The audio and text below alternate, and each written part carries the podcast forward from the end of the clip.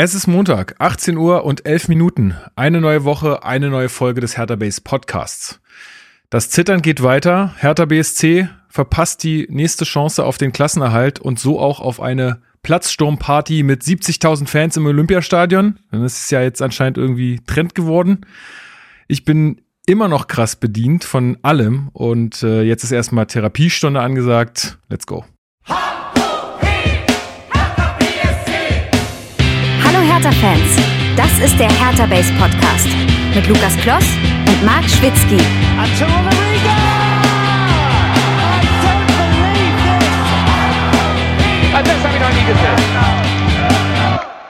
Und damit herzlich willkommen zum Hertha Base Podcast. Mein Name ist Lukas. Ich bin wieder euer Moderator dieser blau-weißen Fußballsendung. Und wir besprechen hier jede Woche alles rund um Hertha BSC. Und das tue ich diese Woche endlich wieder mit Urlauber Marc Schwitzky. Hast du dir am 19. und 20. Mai schon was vorgenommen?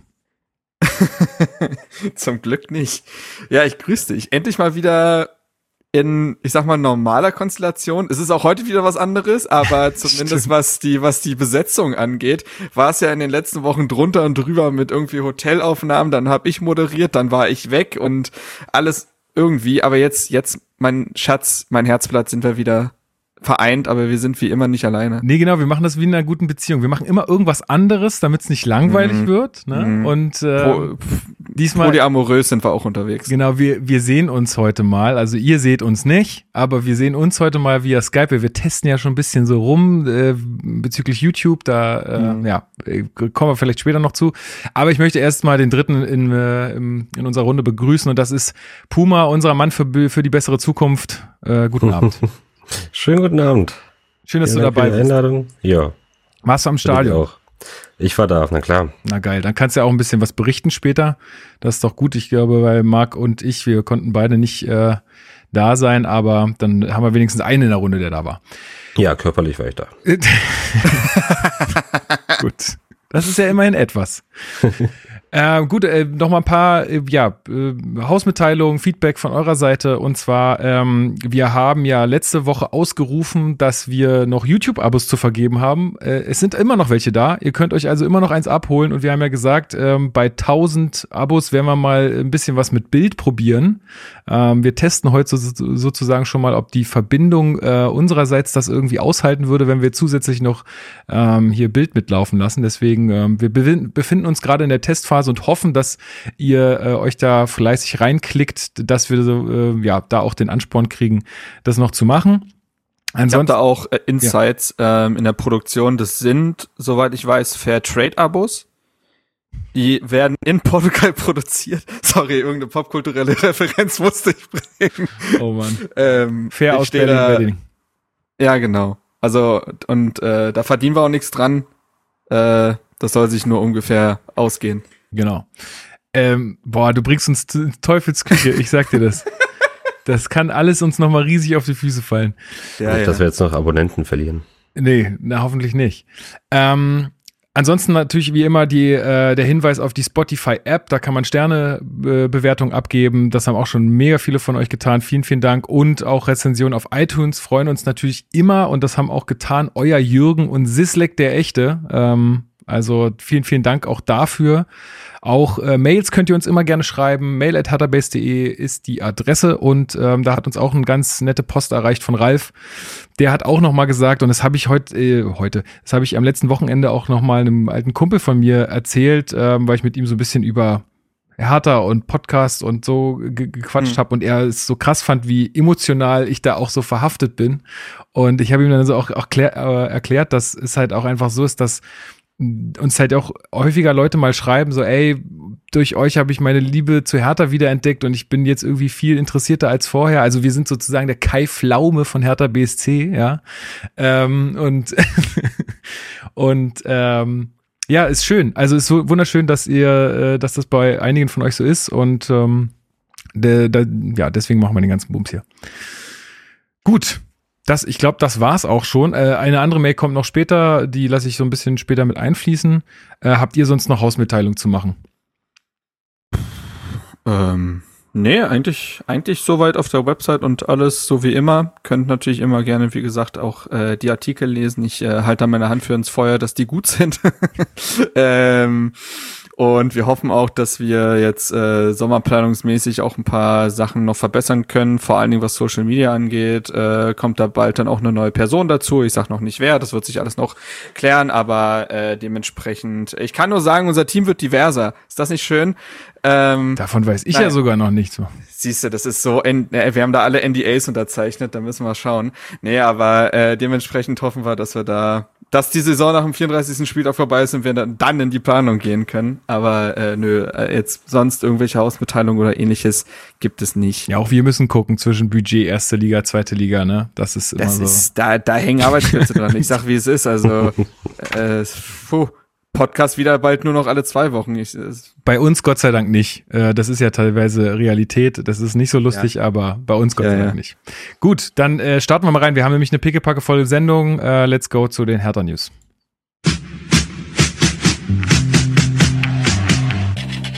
Hertha News. Ja, herzlich willkommen zu den Hertha News und wir fangen gleich an und starten natürlich mit, glaube dem Elefanten im Raum rein, weil also es ist jetzt schon ein bisschen länger her, dass das Ganze ähm, ja publik wurde, aber ja, wir müssen noch drüber sprechen und zwar ist das ähm, die, ja, sagen wir mal Kandidatur oder das in den Ring werfen des Hutes äh, eine, eines ähm, ja, Präsidentschaftskandidaten ähm, mit Namen Kai Bernstein. Und ähm, ja, er hat einen Auftritt im Internet ähm, mit anderen Leuten zusammen äh, erstellt, via hartana.de, verlinke ich euch auch nochmal, ist aber eigentlich ja einfach einzugeben, vierhartana.de, äh, wo sie so ein bisschen äh, beschreiben, was ihre Vorstellungen sind und ähm, was sie gerne ähm, ja, was sie gerne erreichen würden mit Hertha oder wie sie sich das vorstellen, wie Hertha wieder ähm, eine bessere Zukunft erhält. Puma, hast du dir den Auftritt mal angeguckt und äh, was äh, hältst du davon?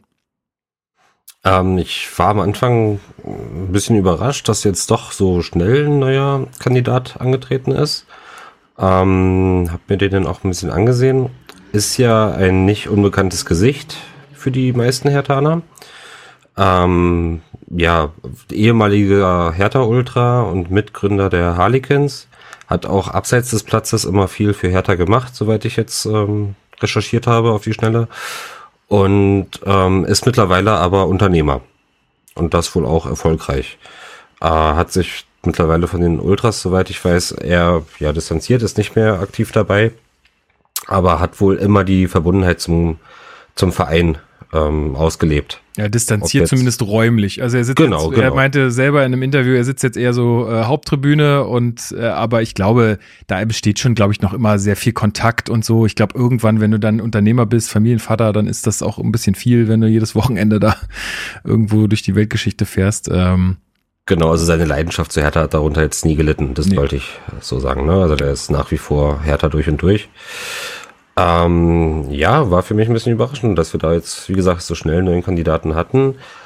Ähm, bin da aber noch offen für. Also ich werde mir jetzt auf jeden Fall weiterhin verfolgen, wie der auftritt und was für Ideen der hat. Mhm.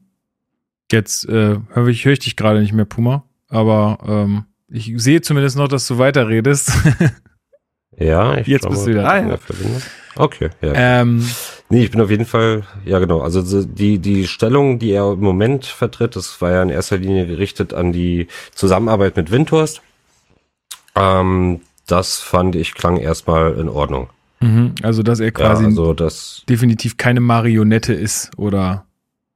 Genau, und auch da gucken will, dass man eine respektable Zusammenarbeit schaffen kann und ähm, die Ziele beider Seiten möglichst vernünftig verfolgt und nicht so wie das bisher lief, dass man irgendwie das Gefühl hat, Windhorst und Hertha, die arbeiten im Prinzip gegeneinander. Ja, ja. und insofern. Ja, also bei mir war es so ein bisschen, also ich habe diesen diesen Internetauftritt via Hatana zuerst gesehen. Das war der erste Kontakt, den ich mhm. damit so sozusagen hatte.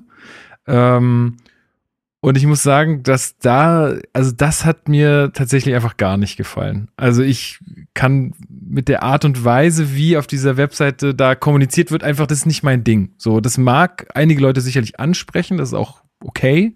Ähm, mein Ding ist es nicht. Also es ist häufig sehr ich würde schon fast sagen, aggressiv. Also es ist irgendwie, ähm, da stand auch irgendwas zu, zu Windhorst, ähm, irgendwie ähm, irgendwas mit Mund halten oder so. Ich muss das gerade nochmal re recherchieren. Ich will euch da nichts äh, Falsches erzählen. Aber auch sowas wie mehr denn je ist angesagt, Fresse halten und arbeiten und so. Und also ich empfinde das schon als irgendwie ein bisschen drüber, so sprachlich, für mich persönlich. Ähm, ja, also ich, ich finde, es beißt sich zumindest mit, also das ist ja so eine Art äh, gewolltes Understatement, ne? also dass man da nicht äh, mehr labert, als man arbeitet. Die Website in ihrer Kommunikation sagt für mich aber genau das Gegenteil davon aus. Also ich finde die den Auftritt, also da sind auf jeden Fall, wenn man sich dann die konkreten Punkte mal anguckt, die so ein bisschen auf der Website fast schon untergehen können bei all den äh, Unterkategorien, die aufgemacht werden, da sind nette Ideen dabei und Kai Bernstein ist auf jeden Fall ein Mann mit Profil, einfach qua seiner Fangeschichte, aber auch so, äh, würde ich sagen, ist das auf jeden Fall jemand, der, also ja, mit Profil, das passt schon. Ähm, ich finde aber, es wird sehr viel um den heißen Brei teilweise herumgeredet. Es ist nicht teilweise überhaupt nicht auf dem Punkt. Es ist sehr viel Pathos dabei. Auch wenn man sich das Porträt anguckt, da wird eine wohl typische Szene im Büro beschrieben und wow. Ja. Das fand ich einfach drüber. Das holt mich nicht ab. Das stößt mich eher weg von der Person. Und ähm, weil du gerade sagtest, du hast quasi den äh, Website-Auftritt zuerst gesehen. Es ist ja dann noch ein Elf-Freunde-Interview gefolgt. Genau. Und das fand ich auch sehr viel besser. Tatsächlich. Ähm, ich wollte noch ganz kurz sagen, also der der Spruch hier war hier ist so Berlin und dann steht da in der Mitte wie Herr Tana als Umriss und dann äh, sind da so verschiedene Punkte drumherum. Da ist auch ein Punkt äh, Lars vernünftig reden oder Ruhe. Ausrufezeichen. So, und also, wenn er respektvoll mit dem Mann umgehen will und dann sowas aber auf seiner Webseite schreibt, finde ich, also das passt schon mal aus meiner Sicht nicht so wahnsinnig gut zusammen. Aber gut. Klar, man will ja, glaube ich, einfach ja, sehr Ecken und Kanten haben in so einem Wahlkampf, ne? Das, also, das, das wird schon daher kommen, wie das dann in der letzten Kommunikation ist. Es ist schon ein etwas schizophrenes Auftreten bisher und auch unser Gespräch jetzt in den letzten zwei Minuten, das ähm, ja, spiegelt auch so ein bisschen generell die Stimmung wieder. Also ich habe mich im Stadion mit vielen Leuten unterhalten mhm. und auch ähm, der Bezug eben zu den Ultras wird auf der einen Seite positiv aufgenommen und von anderen wieder überhaupt nicht. Ja, also auch genau. da muss man sagen, dass die Ultras in den letzten oder in letzter Zeit ähm, etwas an Sympathien verloren haben. Und man merkt schon, dass sich auch viele Hertha-Fans davon distanzieren. Und eben deshalb auch den neuen Kandidaten äh, direkt deswegen schon, ähm, ja, nicht unbedingt favorisieren. Ja, also was man natürlich dann äh, sagen muss, ist, mein, quasi in der Geschichte ist er natürlich auf jeden Fall Hatana durch und durch und das ist ja schon mal echt ein Vorteil. Also wenn du jemanden als Präsidenten hast, der den Verein einfach ja so sehr im Herzen hat, dass, dass er dafür auch, also keine, weiß ich nicht, irgendwelche Korruption oder sonst irgendwelche krummen krumm Dinger drehen würde, äh, gibt ja auch andere Geschichten äh, in der Bundesliga, ähm, dann ist das ja erstmal total super. Ja, also dann, dann geht's ihm ja wirklich nur um das Wohl von Hertha BSC. Aber du sagst es schon richtig, ich meine, seine Nähe zu den Ultras macht's ihm wahrscheinlich da nicht wirklich einfach, weil viele Leute gerade auch durch alle Vorkommnisse, die jetzt da so in letzter Zeit waren, ähm, da ja einfach ein gestörtes Verhältnis haben, sage ich mal so. Ja, es wird natürlich stigmatisiert, ne? Ähm, müsst, ich glaube, das kann man nur in einem persönlichen Gespräch oder wenn er dann auch mal öffentlichen Auftritt hat, auf beispielsweise eine Mitgliederversammlung oder ähnliches, ähm, nur dann kann man da wirklich, glaube ich, äh, inhaltlich was zu sagen zu seiner Beziehung zu den Ultras. Er wurde ja auch im, im Elf-Freund-Interview äh, auf diese Trikotaktion angesprochen und so. Da fand ich seine Antwort zum Beispiel ein bisschen dünne, weil sie eher ausweichend war als jetzt wirklich äh, klar. Und vielleicht ist er da auch noch so ein bisschen, dass er sich da gerade noch nicht mit irgendwem verscherzen will, aber ähm, ich, ich bin mal gespannt. Äh, der Fakt ist ja, der Fakt ist, unabhängig von Kai Bernstein, dass auf der nächsten Mitgliederversammlung ein Abwahlantrag äh, steht, dass es 75 Prozent braucht, um diesen Abwahlantrag letztendlich geltend zu machen. Ich persönlich, das ist eher so ein Bauchgefühl oder so eine, so eine, so eine, so ein, ja, so ein Sammelsurium an Eindrücken, glaube nicht, dass es für diese 75 Prozent reichen wird. Ich glaube, dass da die Anti-Gegenbauer-Gruppe einfach sehr viel lauter ist und die tatsächliche Verteilung dann doch ein bisschen anders aussieht. Sie wird aber trotzdem nicht gerade pro Gegenbauer ausfallen und es wird ja gemunkelt, dass wenn die Unterstützung zwar nicht die 75, also wenn diese 75 Prozent zwar nicht erreicht werden, die Unterstützung aber trotzdem letztendlich ausbleibt für ihn, er von sich aus auch sagt, Leute, jetzt ist auch gerade äh, Saisonende, egal was ist, es ist auf jeden Fall klar, was jetzt erstmal im Sommer, was in nächster Saison passieren wird. Ich mache hier den Cut. Anscheinend bringt es nichts mehr. Ähm, ich weiß auch nicht, ob Gegenbauer noch die große Lust hat, dann da plötzlich noch mal zu kämpfen. Ja, ist halt die Und- Frage, ne? Ich, ich könnte mir auch bei Gegenbauer fast schon vorstellen, dass er dann sagt so, ey, ich bringe das hier auch noch zu Ende. Ich weiß, es ist alles nicht Ich- gut gelaufen, aber ich bring's Ja. zu Ende. Also kann natürlich Ich- auch sein, weil ich sag mal so, äh, also ich finde jetzt, sagen wir mal so, wenn das, wenn Kai Bernstein, Kai Bernstein jetzt der einzige Kandidat bleibt, der sich bis dahin zur Wahl stellt, Mhm. ja, dann weiß ich nicht, ob ich einen Abwahlantrag wirklich unterstützen kann und will, weil ich mir denke, da ist mir noch, also da kommt noch keine Alternative, die ich für geeigneter halte. So, sage ich jetzt einfach Mhm. mal so. Mhm. Ähm, und deswegen, ich habe dann ein bisschen Angst, dass dann so ein Verein so ja in, in so eine in so eine Neuwahl gezwungen wird und sich dann ganz schnell irgendwie ganz viele Leute positionieren und wir dann irgendwie da, also dass das dann vielleicht unruhiger abläuft, als wenn er vielleicht, als äh, wenn Gegenbauer vielleicht zurücktritt oder so. Ich glaube, dann hat man so einen ruhigeren Verlauf. Äh, dann ist man nicht in irgendwelchen Zwängen mit irgendwelchen Fristen, dann kann, äh, kann Gegenbauer das selbst entscheiden, wann er das macht, wenn er es machen will, überhaupt, keine Ahnung. Also wie gesagt, wenn da kein anderer aus meiner Sicht noch ein bisschen geeigneterer Kandidat kommt, dann äh, würde ich das jetzt nicht unterstützen. Äh, wir hatten vorhin noch angesprochen, diese, diese ähm, Interviews, wo ich ihn auch, also Kai Bernstein, äh, als sehr viel angenehmer empfunden habe. Äh, also Elf Freunde und Tagesspiegel äh, haben ein Interview gemacht, habe ich euch auch verlinkt.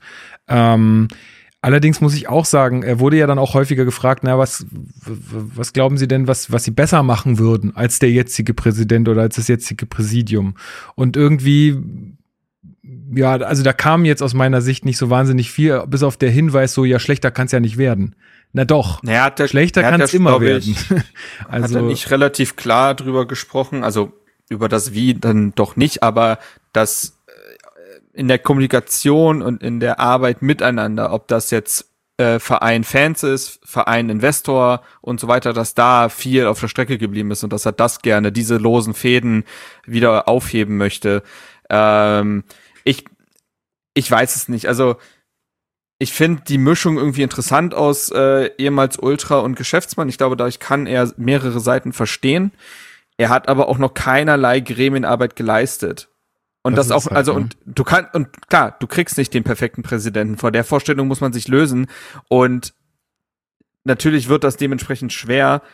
Aber wenn es noch, wenn man noch keinerlei Arbeit in dieser Region geleistet hat, kann das, glaube ich, auch in die Hose gehen, weil dann jemand vielleicht auch ein bisschen überdreht, das kann auch sein, ähm, sich zu schnell irgendwie profilieren möchte und dadurch vielleicht irgendwo äh, Brücken abreißt, die besser stehen geblieben wären. Ich weiß es nicht. Also das sind aber auch alles so Dinge, da muss man, müsste man auch jetzt ins Blaue oder in dem Fall Blau-Weiße raten. Keine Ahnung. Ähm, das, das kann man, könnte man eh erst bewerten, wenn es denn werden würde.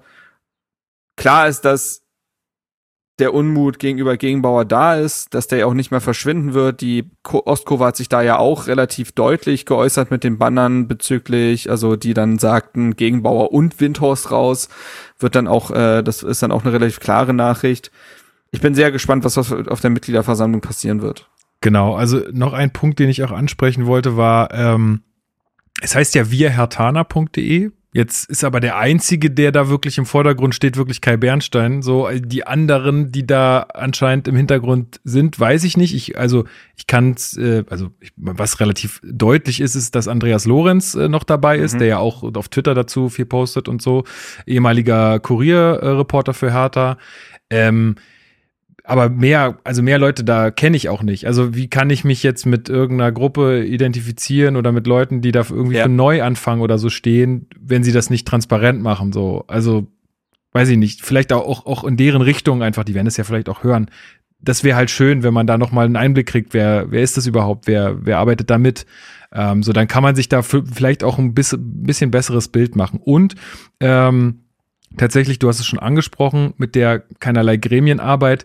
ähm, klar, er hat, er sagt auch in allen Interviews, er hat auch Erfahrung, ist gut vernetzt und natürlich bist du auch als Geschäftsmann irgendwo immer in so einer Vermittlerrolle und wirst auch viel mit Leuten sprechen und so. Ähm, trotzdem glaube ich auch persönlich oder zumindest oder ich würde sogar so sagen, ich würde es mir ta tatsächlich wünschen, dass so jemand äh, mit der, ja, mit dem unternehmerischen Geist oder mit auch dem Hintergrund, den er hat, dass er wirklich sich fürs Präsidium zur Verfügung stellt. Vielleicht nicht gleich fürs Präsidentenamt, aber fürs Präsidium allgemein, weil ich glaube, so jemanden im Präsidium zu haben, ist nicht, nicht verkehrt. Und wenn man darüber dann irgendwann in so eine Position reinwächst, dann sehe ich das total, weil dann kannst du das auch beweisen, dass du es kannst und dass du, äh, ja, dass du da klarkommst mit den Leuten.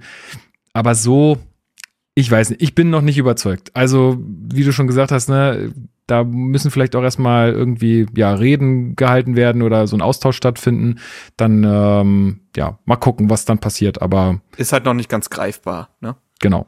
Ist ja auch so das Argument der meisten Fans eben, dass ähm, er eben keinerlei Erfahrung in dem Bereich hat. Ne? Und ähm, so sehr wir uns alle so eine romantische Fußballwelt wünschen, wo einer von den Ultras äh, das Präsidium anführt, ähm, so sehr darf man halt auch nicht vergessen, dass Hertha eben nicht so ein Dorfverein ist, wo man danach irgendwie noch mit der Freiwilligen Feuerwehr ein Bier trinkt oder so, sondern das ist einfach ein riesen... Jetzt lass die Freiwillige Feuerwehr da raus. Mach nicht den Fehler von Julian Nagelsmann, dann müssen wir hier noch irgendwie Freiwillige Feuerwehr besuchen. Das Bild, ey. Ja, ich wünschte, ich würde seine Fehler machen, ja. Nein, aber ähm, im Endeffekt, genau, ist es einfach ein großer Wirtschaftsapparat, der hier irgendwie am Laufen gehalten werden muss auch und ähm, ja, eben die Erfahrung muss da auch irgendwo gegeben sein. Ja, aber erst, also erstmal finde ich es auch gut, dass sich was tut, dass jemand auch da ähm, jetzt, sagen wir mal, sich das Herz nimmt und sagt, hey, ich, ich ja. mach das und ich, das finde ich schon mal sehr, also sich da auch so in diese Öffentlichkeit zu begeben und das, also das muss man ja auch, auch, auch äh, aushalten am Ende alles und so. Also deswegen, das finde ich erstmal gut, dass sich was bewegt, dass sich vielleicht auch dadurch andere noch ermuntert fühlen, auch äh, ihre Kandidatur irgendwie oder ihr, ihren, äh, ihre Bereitschaft, ähm, dieses Amt zu übernehmen, äh, ja, da klar machen. Also ich finde es erstmal toll, dass sich was bewegt und ähm, wie gesagt, alles, was ich jetzt so gelesen habe, die Artikel oder die Interviews, fand ich schon gemäßigter und äh, auf jeden Fall irgendwie entspannter und für mich irgendwie besser. Der Internetauftritt sagt mir tatsächlich einfach nicht zu. Ähm, aber das muss er auch nicht. Ähm, ihr könnt euch das gerne mal angucken, via tana.de und äh, ansonsten 29. Mai, 11 Uhr im ICC. Wenn ihr Mitglied seid, kommt dahin. Es ist super wichtig. Es ist auch wichtig, dass wir so eine Art Vereinsleben äh, wieder nach so einer, nach, nach will ich ja gar nicht sagen. Also jetzt, wo die, wo die, wo die Pandemie es zulässt, in Anführungsstrichen, äh, dass wir dies, das auch wieder hinkriegen. Ähm, denn ihr merkt ja auch im Stadion sich zu sehen, macht Spaß und sicherlich auch da mal miteinander in Ruhe zu sprechen, ist auch sicherlich cool. Also ähm, macht das gerne. Gut, ich glaube, erstmal, soweit ist alles dazu gesagt.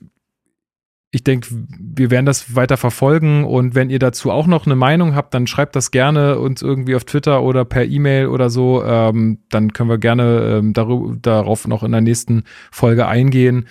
Ähm, ja, Genau, ist ja noch ein bisschen hin bis zur Mitgliederversammlung. Gut, dann soll es das gewesen sein. Dann ähm, nächster Punkt, ähm, Lotka. Da gibt es Entwicklungen, Puma. Wie sieht's denn aus? Äh, der Mann scheint doch irgendwie noch nicht ganz in Dortmund zu sein. genau, also es war ja alles super unglücklich. Ähm, der hat den Vertrag nach seinem ersten Bundesligaspiel unterschrieben, wo auch keiner damit rechnen konnte, dass der jetzt unsere Stammelf im Abstiegskampf, äh, unser Stammelf, unser Stammkeeper im Abstiegskampf ist. Ähm, und er wurde immer wichtiger für uns und jetzt hat Bobic auf der letzten Pressekonferenz vor dem Mainz-Spiel ähm, so ein bisschen durchblicken lassen, dass man versucht, sich um ihn zu bemühen. Und jetzt kommen immer mehr News irgendwie ans Licht, dass man auch bereit wäre, eine Vertragsstrafe zu zahlen, damit Lotka eben nicht nach Dortmund geht, sondern in Berlin bleibt. Genau, es gab irgendeine Klausel, die noch im Vertrag stand. Also wir kennen natürlich die Verträge nicht, genauso wie der Kicker nicht und so. Also ich weiß nicht, vielleicht kennen sie sie auch. Aber äh, Marc, da gibt es irgendeine Klausel, die Hertha gezogen hat, noch rechtzeitig. Und jetzt weiß ja. man nicht, äh, jetzt hat er ja eigentlich schon in Dortmund unterschrieben, aber die Klausel ist irgendwie gültig. Was ist jetzt?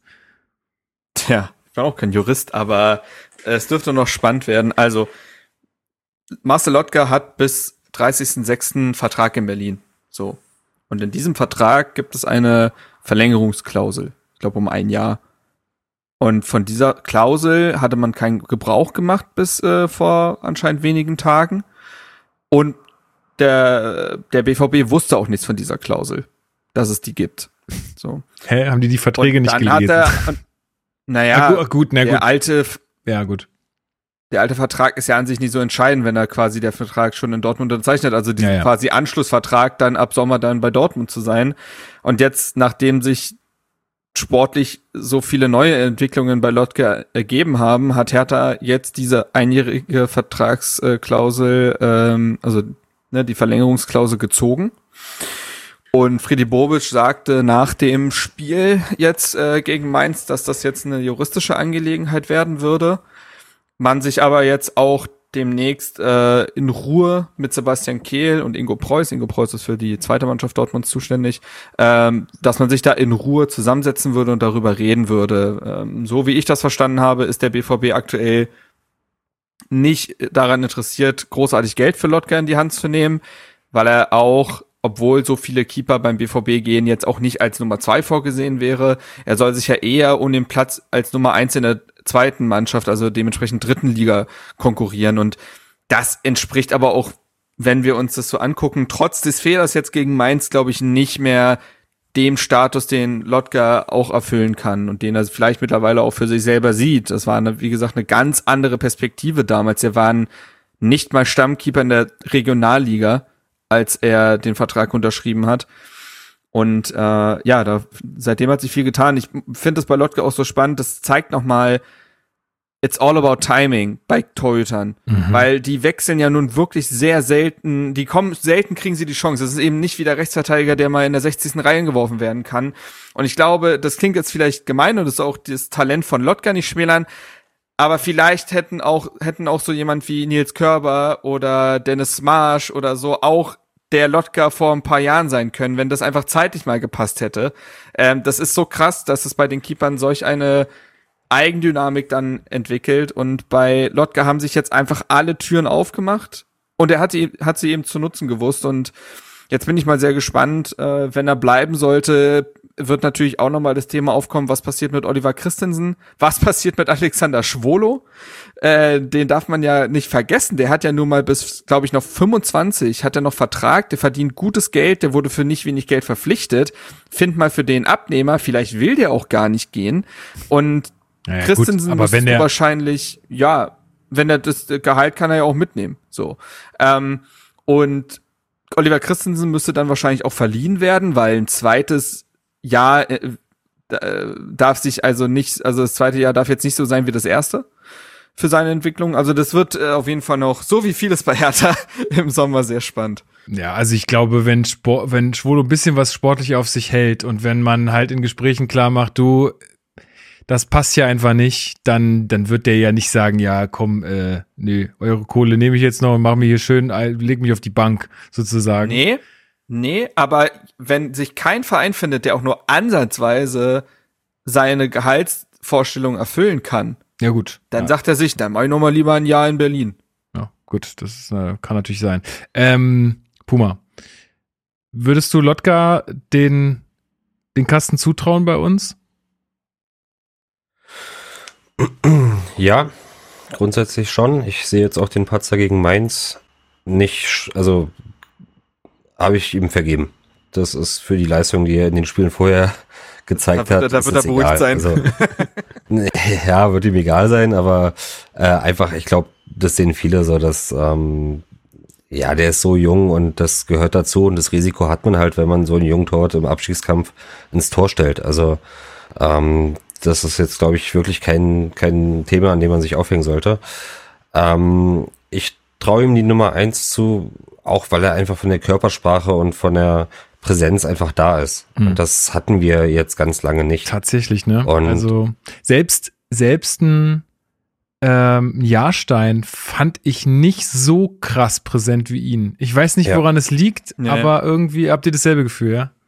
Ja, ja, Lotka Ja, hat eine ja, ganz andere. Ausstrahlung. Ähm, Na, das geht ja auch laut. um Sachen, also nicht nur im Tor, also klar, im 16er, da verschafft er sich Verhör, äh, Gehör und ähm, auch die Vordermänner scheinen auf ihm zu hören, aber auch nach dem Spiel ist er in der Kurve und geht ans Mikrofon und ähm, gibt gute Interviews. Ja, das ist jetzt nicht so, dass er sich da in abstottert oder so, sondern ähm, das hat Hand und Fuß, was er sagt. Und ich könnte mir schon vorstellen, dass da langfristig einfach endlich mal wieder so eine schöne Geschichte heranwächst, ähm, wo man vielleicht auch einen neuen Kapitän irgendwann hat und ähm, eine Verbundenheit mit den Fans aufbauen kann. Und das sehe ich jetzt bei Schwollo, hatten wir das die letzten zwei Jahre gar nicht. Christensen scheint ein riesen Missverständnis zu sein, wofür man auch eine Lösung finden werden muss. Da wissen wir halt Aber, nicht, ne? ähm, Also menschlich scheint es zu passen, aber irgendwie Voll. so sportlich keine Ahnung. Also Jetzt wissen wir auch nicht, was er verdient und so, ne? Das ist auch die Frage. Und das, also kommen wir auch noch zu dem Thema, ist ja auch alles so ein bisschen die Frage, wo wir nächste Saison spielen. Ja. Und ähm, wie man sich da vom Kader her aufstellt. Aber ich denke, dass man mit Lotka eigentlich ähm, gut fahren würde. Ja, also Marc hat's gesagt, wir müssen abwarten. Da gibt's viele Sachen zu klären und die, ich glaube, die erste Sache ist erstmal zu klären, in welcher Liga man spielt. Da hast du auch recht, Puma. Okay, dann machen wir aber mal weiter im Kader. Und zwar äh, kam heute noch die Meldung, ähm, dass Kevin Prince Boateng doch noch in Gesprächen mit Hertha ist, dass äh, man ja doch noch mal eine Saison ranhängen könnte, Marc. Was hältst du denn davon? Ähm, also ich, ich finde es unter Umständen gut. Also unter gewissen Umständen fä- fände ich das gut. Wenn man sich jetzt äh, die letzten Wochen anguckt, sieht man, dass Kevin Prince Boateng dieser Mannschaft noch etwas geben kann. Äh, vor allen Dingen menschlich, ne, auf dem Platz ordnet er, er war jetzt auch, muss man ehrlich äh, sagen, gegen Mainz jetzt auch nicht mehr so präsent wie in den Wochen davor. Das ist schon so. Äh, aber dass die Spieler trotzdem zu ihm aufsehen und so weiter, das steht ja völlig außer Frage. So. Und jetzt wird es im Sommer ja zu einem weiteren Umbruch kommen. Das hat der Freddy Bobic schon bestätigt und das ist, das hätte Bobic nicht mal groß bestätigen müssen. Es gibt zehn Leihspieler, es gibt gefühlt äh, zehn Verträge, die auslaufen. Es wird Spieler geben, also es wird auch Spieler geben, die so gehen möchten. Es werden auf jeden Fall Spieler kommen. Also dieser Umbruch ergibt sich fast schon natürlich, würde ich sagen. Und dann ist halt die Frage, wie groß lässt man diesen Umbruch werden? Der Bo äh, denn Boateng, glaube ich, kann so in so einem Umbruch als Integrationsspieler, als Führungsspieler, jemand, der auch viele Kulturen kennengelernt hat, jemand, der viele Sprachen spricht, jemand, der diese Erfahrungen hat, der kann so einen Umbruch auch mitmoderieren, ein Stück weit. So, aber das ist erstmal das, was ich glaube, was quasi für eine Verlängerung spricht. Was jetzt eben ganz, ganz, ganz entscheidend sein müsste, ist, dass man nicht den Fehler nochmal macht, zu glauben, ja, bei Boateng reicht es für 30 Spiele und das ist okay, dass er unser einziger Führungsspieler ist. Denn das ist nun offensichtlich nicht aufgegangen. So, ähm, ich weiß nicht, diese Magazeit zeigt ja schon, dass er vielleicht ein paar Minuten mehr im Tank gehabt hätte, insgesamt auf die Saison quasi gesehen. Und trotzdem sieht man, nach drei Spielen ist dieser Tank vielleicht auch wieder ein bisschen leer. So, und dementsprechend, wenn er als eine Art Bonusspieler gesehen wird, ähnlich vielleicht dann auch bei einem Stefan Jovetic in der kommenden Saison. Auch da, sagen wir mal, beim, äh, beim im Falle des Klassenerhalts. So.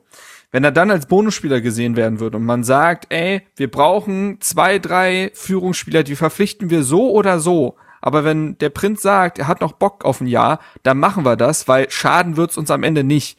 So, und dann wäre ich damit total in Ordnung. Ähm, aber das ist, das muss halt die allerwichtigste Kondition sein. Ja, wie geht's dir damit, Puma? Ähm, was würdest du sagen, wenn der, wenn der Prinz noch äh, eine Amtszeit äh, bei uns hätte? Also vorweg, ich feiere den sehr, sehr stark und das ist definitiv einer meiner Lieblingsspieler. Hab mir jetzt auch gerade das äh, aktuelle Trikot bestellt aufgrund des Gratis-Vlogs mit Prinz. Das schön. musste ich einfach noch mitnehmen. Aber ähm, ich glaube, es reicht einfach nicht mehr. Und ähm, man kann nicht davon ausgehen, dass auf seinen jetzigen Fitnesszustand, dass der noch irgendwie besser wird. Also der ist jetzt für seine Verhältnisse am Maximum und wird auch eher weiter stark runtergehen.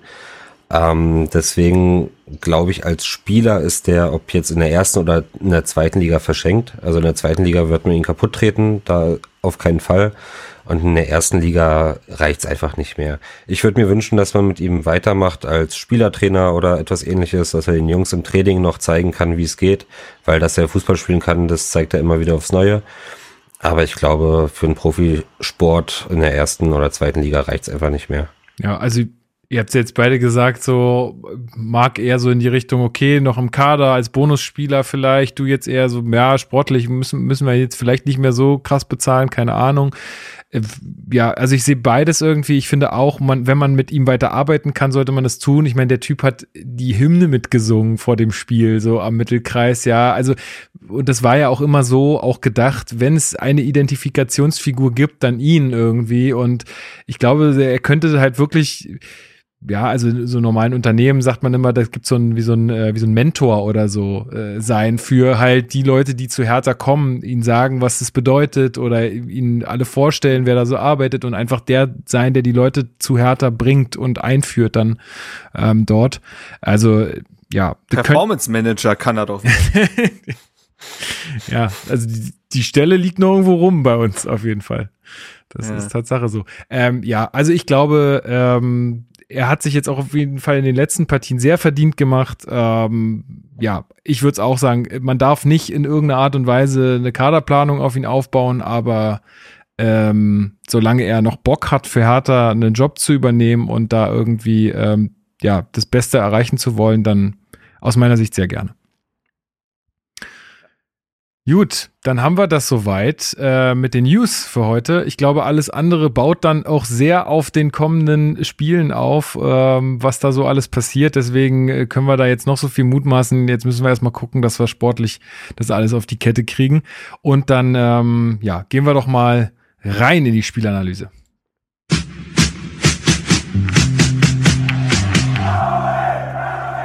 Spielanalyse. Herzlich willkommen zur Spielanalyse. Ähm, und ähm, ja, wir haben gespielt gegen Mainz 05 im fast ausverkauften Berliner Olympiastadion. Für Mainz ging es ja um recht wenig bis gar nichts. Ähm, extrem auswärtsschwach in der äh, Rückrunde zumindest auf jeden Fall.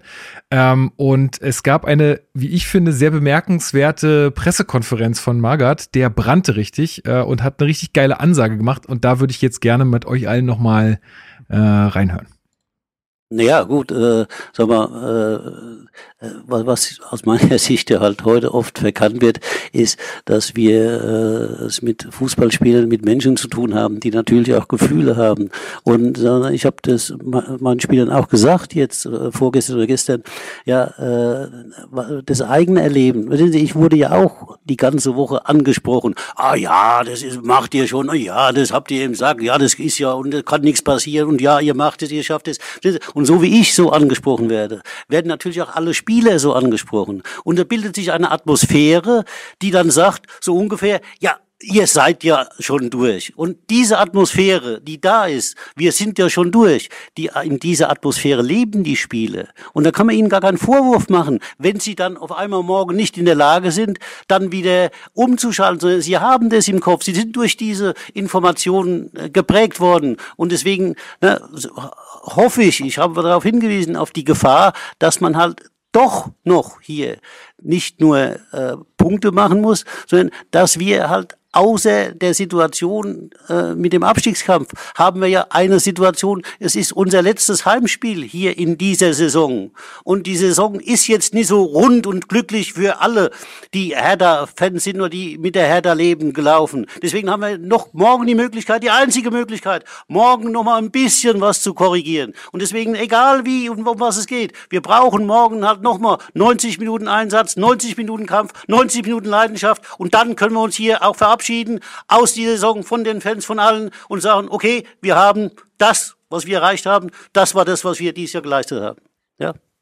Also mich kennst du jetzt auf den Platz stellen, ich würde da würde den sagen, nicht ich hab, hab klar nach der Rede nach der Rede habe ich mir die äh, Treter angezogen und bin rausgestürmt. Ich weiß nicht wohin, ich stand auf der Straße und habe mich gefragt, was mache ich hier, aber so heiß war ich.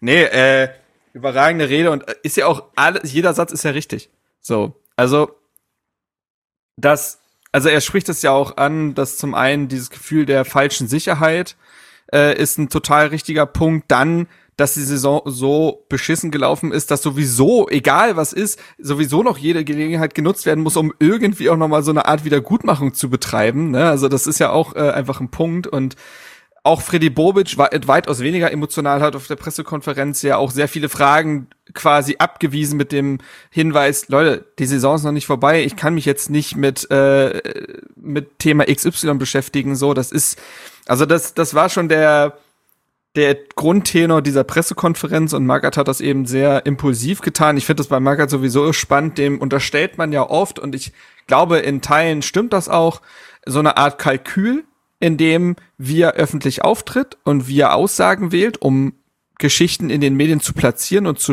äh, zu steuern. Dafür ist er auch zu lange dabei, als dass er das nicht wüsste. Und trotzdem überrascht sich Magat, glaube ich, manchmal dann doch selber und redet sich in Rage. Ja, das, und das hat ist, man das Gefühl und, bei dem. Und dann wird dieser Redewasserfall wird immer lauter und immer lauter und es wird immer schneller und äh, dann das ist das ist schon interessant und das hat dann tatsächlich auch was Einnehmendes. Das muss man schon sagen. Ähm, und letztendlich hat er wirklich alles versucht, um diesen Spannungsabfall zu verhindern. Übrigens eine lustige Aussage, Aussage aus der PK fand ich auch, dass Magath es ja fürchtet, äh, wenn es wärmer wird. Stimmt. weil, Ja. weil die, also das hat er dann nicht mehr so richtig ausgeführt, aber ich glaube, es war auch darauf gemünzt, wenn es wärmer wird. Dann meint er irgendwie, ja, das beeinflusse den Organismus, ohne dass man das so wirklich merken würde. Und was er, glaube ich, damit meinte, war, dass dann auch so ein Spannungsabfall zu befürchten ist. Es ist warm, man ist vielleicht ein bisschen lockerer und das, da fehlen dann vielleicht wieder die letzten Prozente. Und ja, spannende PK, es hat am Ende nichts geholfen. Nee, tatsächlich. Ähm, was aber auf jeden Fall stattfand, ist, dass die Mannschaft äh, vor dem Spiel in die Kurve gekommen ist. Puma, wo warst denn du im Stadion? Hast du das äh, mit, äh, mitbekommen? Wie, wie, wie war das, was war das für ein Gefühl in dem Moment für dich? Ja, ich hatte ganz geile Plätze im Oberregen, direkt über der Ostkurve, ähm, ganz vorne und ähm, ich weiß nicht, ich bin da ein bisschen geteilter Meinung. Also diese Versöhnung, die wurde ja auch angekündigt und ähm, ja, die ist für mich aber ein bisschen zu aufgesetzt gewesen.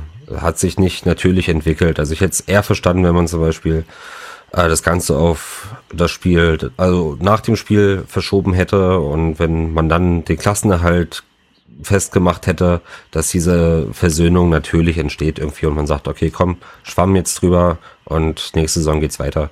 Aber so war mir das so ein bisschen zu sehr aufgesetzt. Ähm, hat der Stimmung keinen Abbruch gemacht, die war auf jeden Fall gut. Ähm, ja, wie gesagt, natürlich hat sich's aber nicht so wirklich angefühlt. Okay, weil ich, also ich fand es tatsächlich irgendwie ein ganz gutes Zeichen, irgendwie so von wegen, okay, jetzt nochmal zusammen für den Klassenerhalt so. Mm, Marc, wie hast du das wahrgenommen? Also im Fernsehen wird es ja sofort die Kamera drauf gehalten und dann wird immer gesagt, wow und toll. Und deswegen wollte ich jetzt mal wissen, wie das so in der Kurve ankam irgendwie. Ähm, aber Ja. Also ich habe es grundsätzlich auch positiv wahrgenommen, einfach aufgrund des Feedbacks, was man über die TV-Bilder bekommen hat. Also da wurde ja doch größtenteils applaudiert. Ich glaube, die Ansage war vorher, wenn die Mannschaft zu uns kommt, die wollen wir gar nicht sehen. Das hat sich dann relativ schnell in Luft aufgelöst, als die Mannschaft dann da war. Also manche sind auch einfach da, standen dann in der Kurve und haben mit sich nicht groß reagiert, aber größtenteils wurde schon applaudiert, zumindest was ich gesehen habe. Ähm, ich glaube, es kann ja nur der Anfang gewesen sein. Das war jetzt ein erstes Aufeinander zugehen wieder. In dem Fall Initiativ von der Mannschaft. Und da müssen im Sommer so oder so muss dann auch mal ein Gespräch geführt werden, weil das kann ja nicht, das kann es ja nicht gewesen sein. Das war jetzt auch nonverbal, so das reicht nicht. Dafür war, glaube ich, das waren die Geschehnisse und die, ich sag mal, die Beziehungspause waren dann zu äh, zu extrem, als dass man das damit jetzt irgendwie besiegelt hätte und jetzt ist wieder schön. Da brauchst schon noch ein bisschen mehr, aber Frank Zander musste zumindest nicht den Mediator spielen. nee, korrekt. Ja, Aber also, ich kann ja auch nochmal vorgreifen, ähm, dass die Mannschaft nach dem Spiel auch nochmal in die Kurve kam. Genau. Und das äh, war dann deutlich schöner schon. Also ähm, trotz des Ergebnisses war das dann äh, so, dass, also man kann den auch den Kampf nicht absprechen in diesem Spiel und das hat, glaube ich, jeder Fan gemerkt. Und insofern war das dann nach dem Spiel schon wieder was anderes. Mhm. Also ich habe ein paar Berichte gehört von Leuten, die gesagt haben, naja, die Ultras und so, du hattest es jetzt gerade gesagt, Marc, äh, haben auch im Kurvenecho angekündigt, okay, wir werden da keine Reaktion zeigen, äh, Reaktion zeigen. Wir, wir wollen jetzt erstmal nicht mit der Mannschaft feiern, wir wollen jetzt den Klassenhalt schaffen und dann gucken wir mal weiter. Ähm, die haben dann auch, ja, auch nicht reagiert, wie du schon gesagt hast.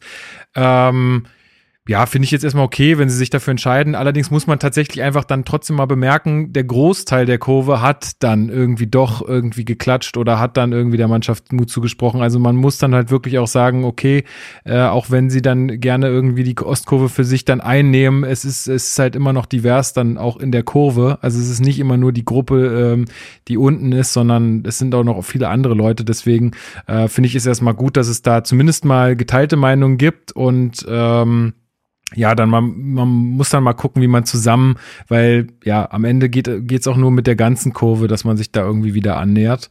Äh, Finde ich das eigentlich ganz gut. Es hat uns auch eine Mail von Alex erreicht, der sich da auch so ein bisschen, ähm, also auch gesagt hat, dass er das nicht so toll fand irgendwie, dass dann da nicht, nicht reagiert wurde vor dem Spiel. Ähm, aber man muss ja trotzdem sagen, äh, selbst wenn man jetzt da den Schulterschluss mit der Mannschaft nicht gesucht hat von Seiten der Ultras, die haben ja trotzdem also und ich habe das nur am TV gehört, aber das war ja auch wieder eine Bombenstimmung. Also das fand ich schon richtig geil und das finde ich auch immer äh, immer noch geil, dass die die da so Gas geben. Ähm, vielleicht tut's, äh, vielleicht ist es gar nicht so schlecht, wenn man nicht die ganze Zeit mit Fahne schwenken beschäftigt ist, sondern kann man lauter singen, keine Ahnung. Äh, aber das finde ich auf jeden Fall äh, ist also zumindest in den letzten Spielen wirklich richtig krass. Also wirklich krass.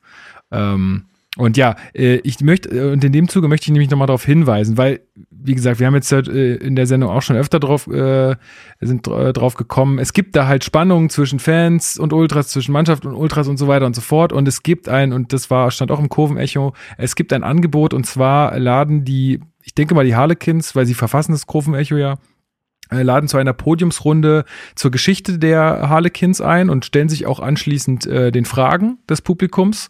Und das Ganze findet am 15.05. um 14 Uhr im Fanprojekt in der ähm, Kantianstraße 25 statt. Das ist äh, am U-Bahnhof Eberswalder Straße, also so, sozusagen, ja, quasi beim, äh, beim Jansportpark da. Ähm, also und das ist auch was, was ich glaube ich damals mit äh, mit Steven in der äh, in der Sendung gesagt habe. Es ist halt auch wichtig, dass man dann in den Austausch kommt. So und wenn die jetzt schon so ein Angebot geben, obwohl ich es auch manchmal ein bisschen problematisch finde, dass irgendwie dass sie immer ihren eigenen Rahmen schaffen für so ein Angebot äh, häufig und ähm, ja dann andere Angebote da nicht selbst annehmen. Aber okay, sei es drum. Äh, es ist ja gut, dass äh, dass es dieses Angebot gibt und ähm, ja, würde mich freuen, wenn da einige von euch hingehen. Ich also ich habe da sehr großes Interesse dran. Ich muss gucken, ob es terminlich passt. Äh, aber ich hätte schon große Lust, da äh, auch vorbeizuschauen und mir das einfach mal anzuhören. Vielleicht auch mal Leute kennenzulernen dort und mal wirklich in den Austausch zu kommen, weil ich glaube, nur so kann man da auch wieder ein gutes Verhältnis aufbauen. Also Rest der Kurve zu Ultras und so weiter. Weil es gibt nun mal unterschiedliche Leute im Verein und es ist wichtig, dass alle da auch miteinander klarkommen, weil am Ende geht's einfach nur um Hertha BSC. Und ähm, ja, da, also nehmt das Angebot gerne an. 15.05., also am Sonntag um 14 Uhr im Fanprojekt äh, in der Kantianstraße 25, U-Bahnhof Eberswalder Straße. Ähm, vielleicht sehen wir uns ja da. Gut, jetzt können wir zum Sportlichen kommen. Puma. was, was war das denn für eine Aufstellung schon wieder? Du schüttelst den Kopf, ja. Also so ein bisschen musste ich dir schon den Kopf schütteln, äh, als ich das gesehen habe. Also liegt natürlich auch daran, dass ein paar Leute gefehlt haben. Aber erzähl mal. Genau, also Moment. Also erstmal war das, glaube ich, vom Grundgerüst her die Aufstellung, auf die Magath jetzt die letzten Spiele gesetzt hat. Ähm, die Innenverteidigung stand mit Kempf und Boyata, Pekarek natürlich dabei. Dann meinst du vielleicht auch diesen Punkt, dass äh, Dardai als Linksverteidiger gespielt hat? Genau. Statt Plattenhardt, der ist ausgefallen. Ähm, gut, dann davor wieder unser Flügelspieler Serda. plus, plus im Mittelfeld Toussaint Askasibar und rechts dann unser zweiter Flügel Darida. Flitzer, Flügelflitzer. genau.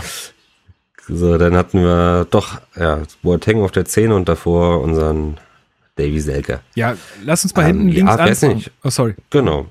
Nee, genau, also, ja, da er als Linksverteidiger, hat er halt nie gespielt. Jetzt nicht ne? so verkehrt. Hat er nie gespielt, ist aber ein Linksfuß.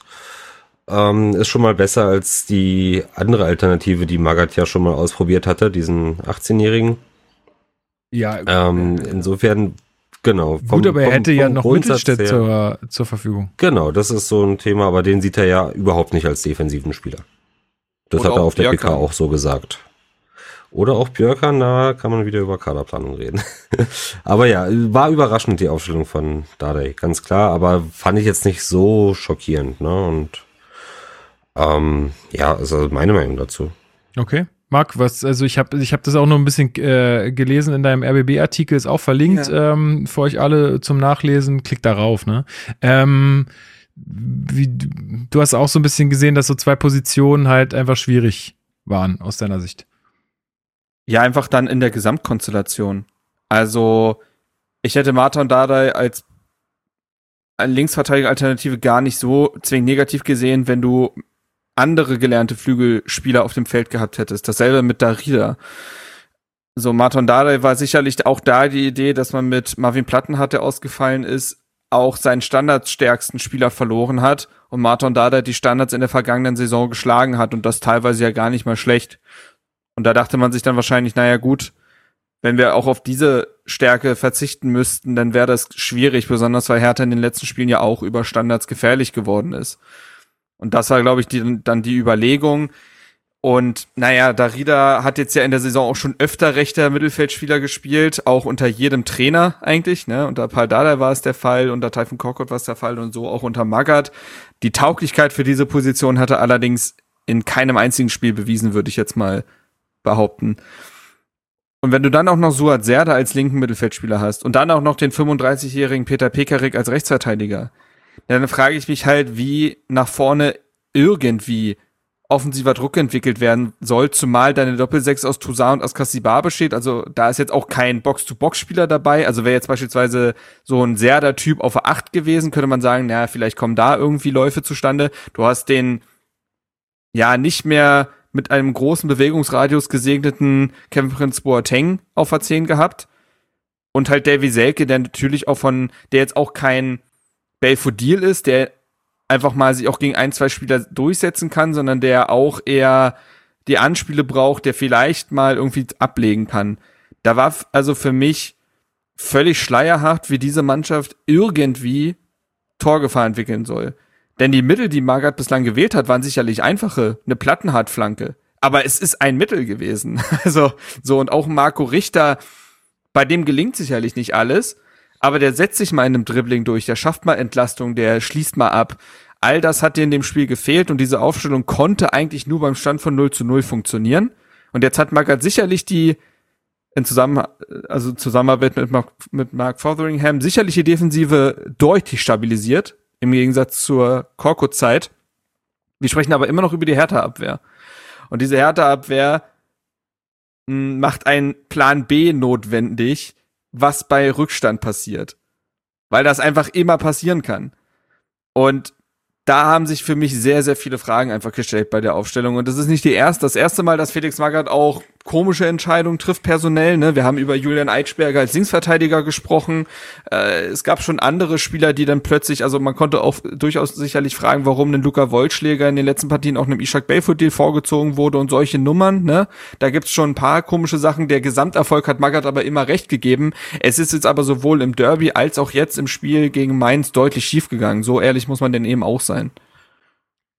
Also, na klar hast du recht mit deiner Analyse auch, ähm, dass dadurch kein Spielsystem entstehen kann, wie, in dem man irgendwie gefährlich werden kann.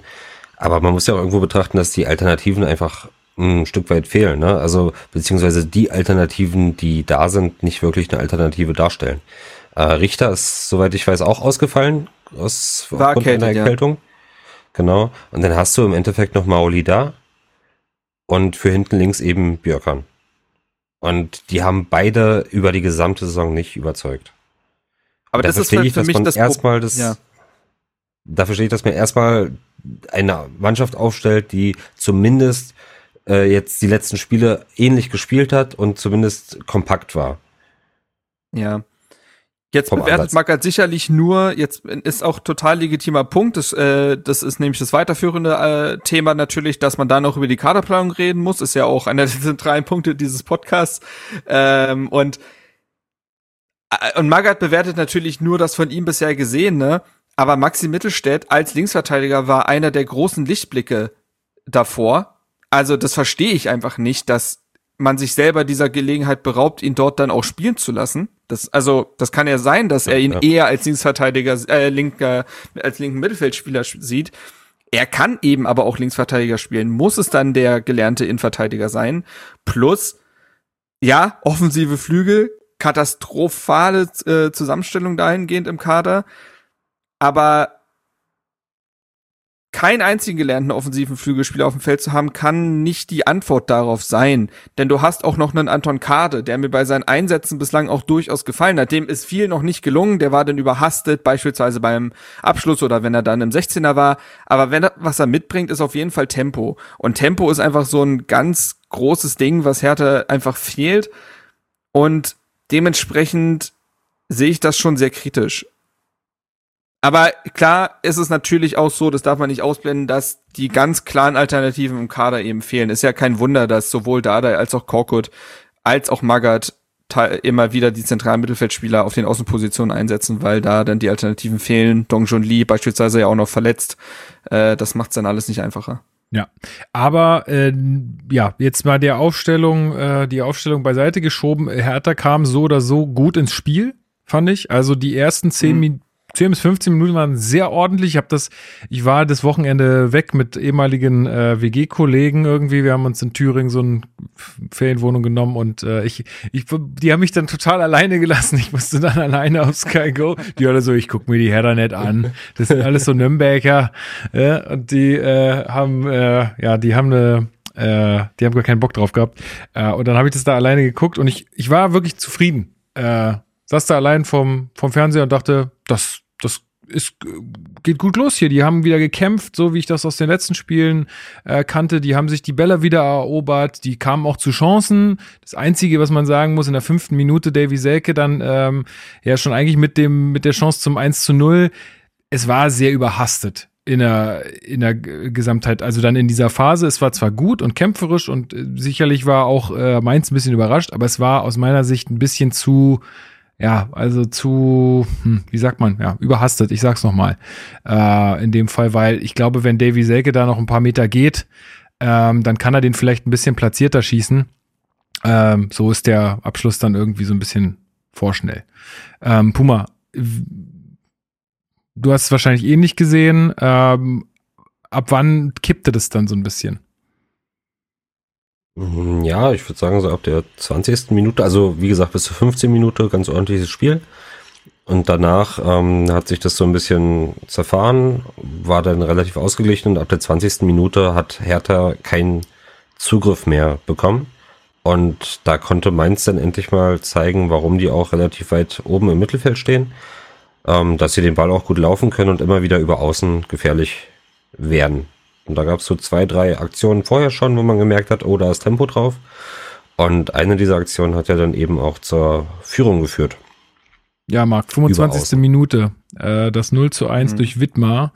Äh, wie ist es entstanden? Also erstmal hat man sich äh, ziemlich schnell und sehenswert auch durchaus auf dem rechten Flügel durchgesetzt, auch weil Martin Dardai einigermaßen aufgerückt war. Das heißt, man war doch ein Stück weit in Unterzahl und dann hat es Mainz sehr gut auseinander kombiniert.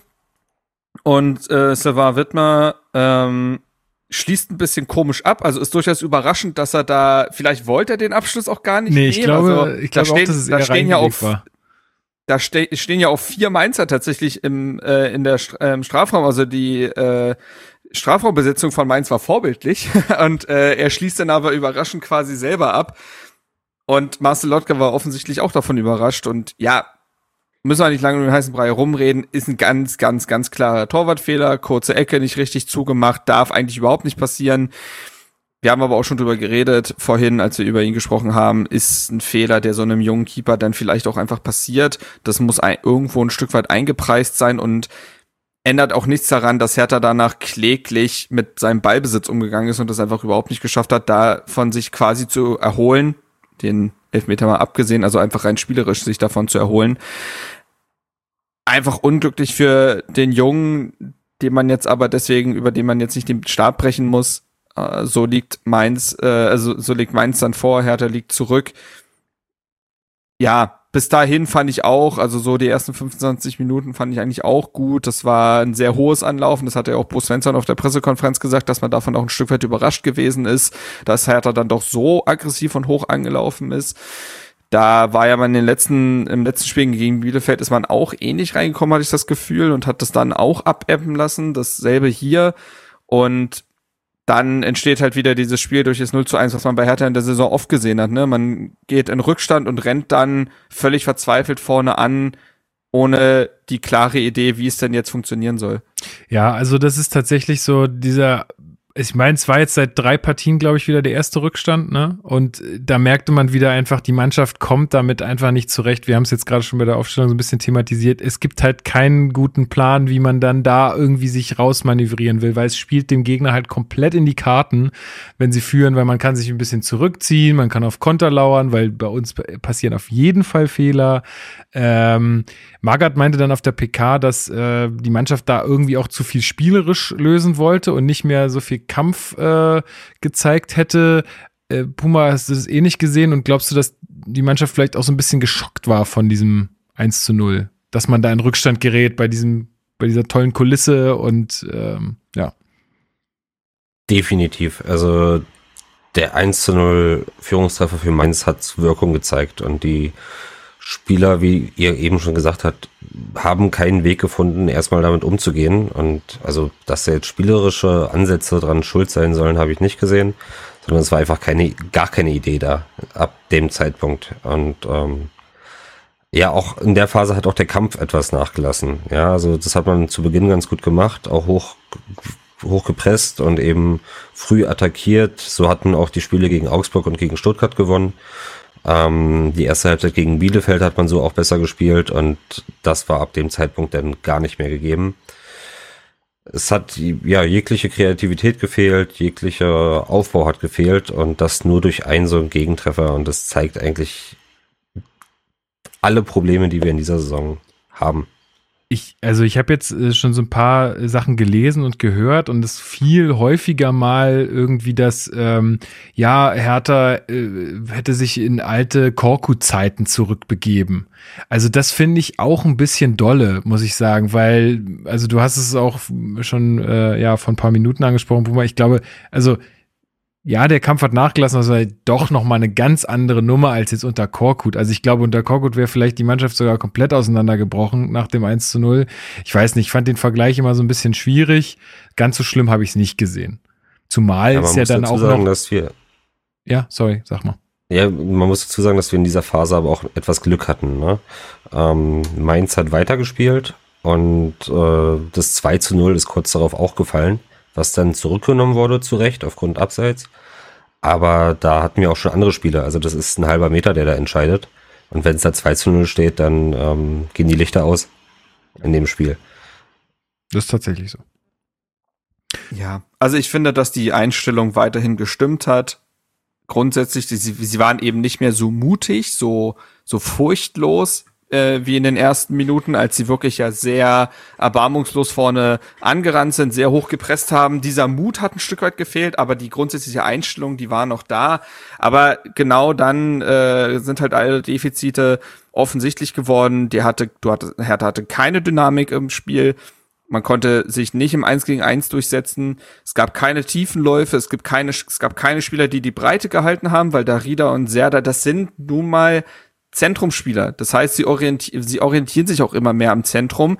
Und du hattest mit Pekarik und Dardai auch nicht die Außenverteidiger, die dann einfach äh, durchziehen und dann für die die Breite halten. Ne? Also wenn du dann einfach sehr hoch laufende, durchziehende Rechtsverteidiger und Linksverteidiger hättest, dann wäre das eine andere Geschichte. Aber so, also ich weiß noch, wie Bruno Labbadia mal nach einem äh, Spiel gegen Freiburg meinte, dass der Gegner sich den Arsch ablacht, wenn, äh, wenn man selber im Angriff nicht die Breite gehalten bekommt. Das war diese Zeit, wo er Kunja und Luke Bacchio relativ offensichtlich angezählt hat, äh, weil die ja nie, die wurden ja als Außenspieler eingesetzt und haben dann aber nie die Außen besetzt So. Und dann fragt man sich halt, naja, Leute, dann braucht ihr nicht wundern, dass daraus nichts wird. Und hier war es eben so, dass du auch wieder zwei Zentrumspieler als Flügelspieler hattest. Braucht sich halt niemand wundern. Und ich finde auch, dass Herthas Defensivmechanismen, die haben schon auch weiter funktioniert so. Also klar, Puma, du hast es äh, fast 2 zu 0 angesprochen. Defensiv ist man jetzt aber trotzdem nicht auseinandergefallen. Also ich finde, da wirken so viele Sachen jetzt doch irgendwie in Form gegossen, dass man sich auf gesis also man kann sich darauf verlassen, dass die Ordnung stimmt, man kann sich darauf verlassen, dass die Intensität im Zweikampf stimmt. Ähm, aber mit dem Ball ist man halt einigermaßen verzweifelt so und dann konnte es eigentlich nur ein Standard sein, in dem Fall glücklicherweise ein Elfmeter, der Hertha irgendwie in diese Partie zurückholt. Denn anders wäre das gar nicht möglich gewesen. Ja, beziehungsweise davor ja sogar noch eine Ecke, wo ich glaube tatsächlich ohne den Tritt von Nia KT in Boyatas möglich, Hacken ja. ist es schon gut möglich, dass Boyata den hätte einköpfen können. Also insofern, ja. Strafstoß brauchen wir gar nicht lange rumreden, kom komplett berechtigt. Worüber man eher mal reden kann, ist, was der Svensson so nimmt. Also weil, also wie man sich nach der Szene so aufregen kann, dass man eine gelbe Karte kriegt, die siebte in der Saison. Also der ja, muss vielleicht mal aufpassen oder sollte sich mal irgendwie ja, weiß nicht, Unterstützung holen, was da, also was da so sein Herz angeht. Also sonst ist das ungesund, glaube ich. Ähm, vor allen Dingen, also früher hätte man ja noch sagen können, ja, der hat es anders gesehen. Die haben ja jetzt sofort die Bilder am Spielfeldrand. Also der kann sich ja von seinem äh, Kollegen sofort zeigen lassen, war das was oder war das nix? Und wenn er das sieht, wie Niakate dem da in die, in die Hacken tritt, sorry, dann ist das halt ein ganz klarer Strafstoß. Ähm, und ähm, ja, ihr kennt mich, also ich finde den VR halt super, ne, wenn der, äh, das ist halt einfach toll und macht das Spiel richtig fair. Ähm, sodass, äh, ja, Davy Selke dann die Chance hat, äh, das, äh, den Ausgleich zu schießen und ähm, alter Falter, Puma. Also, wenn der so gewollt war, dann Hut ab. Ja, also wer unter der Woche Champions League geguckt hat, der weiß, wie man Elfmeter schießen muss, so wie Benzema das gemacht hat. Aber der von Selke war nochmal 20 Prozent besser. wirklich. Also, Deutsche Benzema. Finde ich gut. ja. Aber ja. wirklich gut. Ja. Ey, aber das war wirklich so krass. Da hat ja wirklich kein Blatt Papier mehr dazwischen gepasst. Also noch ein bisschen weiter links und der wäre am Pfosten gewesen. So, das war schon echt so ja, passiert. Davy Selke und Elfmeter, Hertha hat es ja am eigenen Leib zu spüren bekommen, als er mal im noch Bremen-Trikot, als er ausgeliehen war, gegen Hertha einen Elfmeter reingemacht hat letzte Saison. Ich habe selten besseren Elfmeter in meinem Leben gesehen. Ich bin so, so ehrlich ja. bin ich. Ähm, viel platzierter und härter ging's nicht. Hier hat er sich sehr für die platzierte Variante entschieden. Sehr viel Druck war hinter dem Ball nicht. Trotzdem Elfmeter kann der Mann. Und jetzt waren es, glaube ich, in den letzten vier Heimspielen hat er, glaube ich, drei Tore geschossen. Ja. Also, und es glaube ich, es bleibt auch die Statistik, dass Hertha in jedem Heimspiel diese Saison ein Tor geschossen hat. Also Berliner Olympiastadion ist eine Festung. brauchen wir nicht, brauchen wir, das steht für mich außer Frage. Oh mein Gott. ja, nee, also, aber, aber ähm, apropos Festung, ich ja. glaube, wir haben es noch nicht ganz, äh, ganz genug gewürdigt, wie krass die Stimmung war und wie viele Leute da waren und so. Also das war schon, also kannst du vielleicht auch noch mal was dazu sagen, Puma? Also ich fand das schon, also ich fand das einfach geil, wie, wie man dann auch von, von vielen, die jetzt nicht so häufig zu Hertha gehen, dann gesagt haben, ey, ich gehe ins Stadion und so. Und ich habe auch noch irgendwie äh, dem, dem Bruder meiner Freundin und meinem Onkel und meinem ähm, Cousin noch irgendwie äh, da Karten besorgt und so. Und es hat mich einfach gefreut.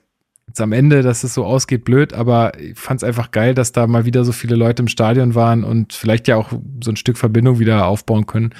Ähm, aber wie hast du es nochmal erlebt, so stimmungstechnisch? Also auch vielleicht nach ja, dem 1-0 und so im Spielverlauf? Ja. Ich muss sagen, es war mein erstes Spiel ähm, wieder mit vollen oder mit voller Auslastung. 70.000 Leute oder 71.000 waren da. Und es war von vornherein eine gigantische Stimmung. Ich meine, es hat auch alles gepasst, ne? Also das Wetter hat gepasst, die, die Ansprache von Felix Magath bei der Pressekonferenz hat Bock gemacht, die Versöhnung mit den Fans, im Prinzip war alles aufgetischt für einen geilen Fußballabend. Ähm, wir waren seit 16 Uhr vor dem Olympiastadion, es war alles friedlich, man hat mit super vielen netten Menschen wieder gesprochen und so. Und das wünscht man sich ja eigentlich. Also das ist ja das, warum wir alle Fußball irgendwie lieben und äh, ins Stadion gehen. Und auch nach dem 1 zu 1, also es kam aus heiterem Himmel, diesen Elfmeter, den hat im Stadion niemand verstanden. Ja, also es waren nur fragende Gesichter um einen herum. ähm, ja. Umso größer der Jubel, weil man wirklich einfach nicht damit gerechnet hat. Also zu dem Zeitpunkt war Hertha so harmlos, dass man nicht damit rechnen konnte, jetzt irgendwie noch vor der Halbzeit so einen glücklichen Ausgleich zu schießen. Und dementsprechend die Stimmung zur Halbzeit auch überragend. Ähm, auch die Leute, die schon voreilig Bier holen waren, haben, sind doch, doch stehen geblieben auf der Treppe und so und haben das gefeiert. Das war schon sehr, sehr geil. Also dafür Hut ab und gerne weiter so. Ja, cool. Also auch nochmal wirklich äh, Dank an alle, die sich da die Zeit genommen haben, weil ich glaube, es ist jetzt auch nicht selbstverständlich in der sportlichen Situation, äh, bei dem Kick, den man sich da häufig so angucken muss. Äh, also das ist schon echt cool. Ähm, gut, dann ist Halbzeit und ich finde, die zweite Halbzeit, also läuft über weite Strecken echt irgendwie ereignisarm. Also da ist irgendwie nichts passiert. Es gibt eine sehr gute Chance von Wittmer nochmal, wo Lotka echt auch gut pariert wieder. Also das war eine gute Szene mhm. von ihm. Aber ansonsten. Es gab noch die, das Tor von Unisivo, äh, mhm. was auch nicht gegeben wurde. Auch zu Recht ähm, nicht. Zu Recht nicht. Ja. Also ich fand es auch, da, da wundert es mich, dass er sich so wundert, weil er den Ball ja sogar mit ja. zweimal mit dem Arm mit beiden Händen der Hand ja. berührt. Da dachte ich mir so, eine, mindestens einmal muss es gespürt haben. Ja, ähm, ist die Wahrnehmung aber man muss mal wirklich sagen, man muss ja wirklich sagen, um auch kurz vorwegzugreifen, es wird ja noch zu einer Szene kommen mit Davy Selke. Patrick, Patrick Ittrich hat eine richtig gute Partie geliefert, finde ich. Es sind viele Entscheidungen zugunsten Herthas ausgegangen, aber eigentlich immer richtig. Also das, das quasi Übergewicht seitens Hertha war da, aber wenn die Entscheidung korrekt ist, da kannst du ja nichts dran machen. Nee. Manche Zweikämpfe wurden vielleicht nicht ganz äh, äh, sauber bewertet, aber was diese großen Entscheidungen angeht, und da stand Ittrich in, dem Part, in der Partie wirklich oft im Fokus, logischerweise, alle richtig entschieden fand ich stark. Also das kann man ja auch mal loben. Man, das ist ja wie bei der Deutschen Bahn, wenn die Deutsche Bahn pünktlich kommt, sagst du nichts, aber setzen wütende Tweet ab, wenn es immer wieder zu spät kommt. So ist es auch mit Schiedsrichtern. Immer dann, wenn sie eigentlich abliefern, sagt niemand was gute Leistung. Sowieso Patrick Ittrich, ein Schiedsrichter, den ich sehr schätze. Ja, ich würde noch gerne mal eure Meinung hören, weil ich mir echt unsicher bin. Es gab eine Aktion noch im Strafraum der Berliner, wo Toussaint war es, glaube ich, schon mit dem Ellenbogen im Gesicht mhm. des Gegners ist. Und Verdammt, ich glaube, wir hätten uns andersrum alle aufgeregt. Ja, ja, ich glaube, andersrum hätten wir uns alle aufgeregt. Also, das war schon echt glücklich. Ja, ich habe es auch noch mal gesehen ist, in, der, ja. in den Highlights und ähm, da kann man, glaube ich, von Glück reden. Ja, muss man, so fair muss man sein. Also, also ja, nicht, das dass wir jetzt irgendwie Szene. zu viel Glück hatten die Saison, aber kann man schon fairerweise zugeben, ja. Hat aber ja nicht viel geändert, weil wir haben bis dahin auch nichts zustande gebracht, keinerlei Gefahr ausgestrahlt und ähm, waren, glaube ich, mit dem 1 zu 1 mehr als zufrieden. Und das wurde ja dann Viertelstunde vor Ende, zehn Minuten vor Ende auch noch bitter bestraft. Ja, also davor würde ich sagen, dass Hertha ja sogar noch äh, so einen Doppelwechsel durchzieht. Ne? Mittelstädt und Belfodil kommen dann für Serda und Boateng. Oh, ähm, ja. Völlig wirkungslos geblieben. Da kam gar nichts von. Ähm, ich fand eher, dass die, dass das Umstellen auf das 4-4-2 Hertha geschadet hat, weil du ja. total den Zugriff aufs Zentrum ver verloren hast.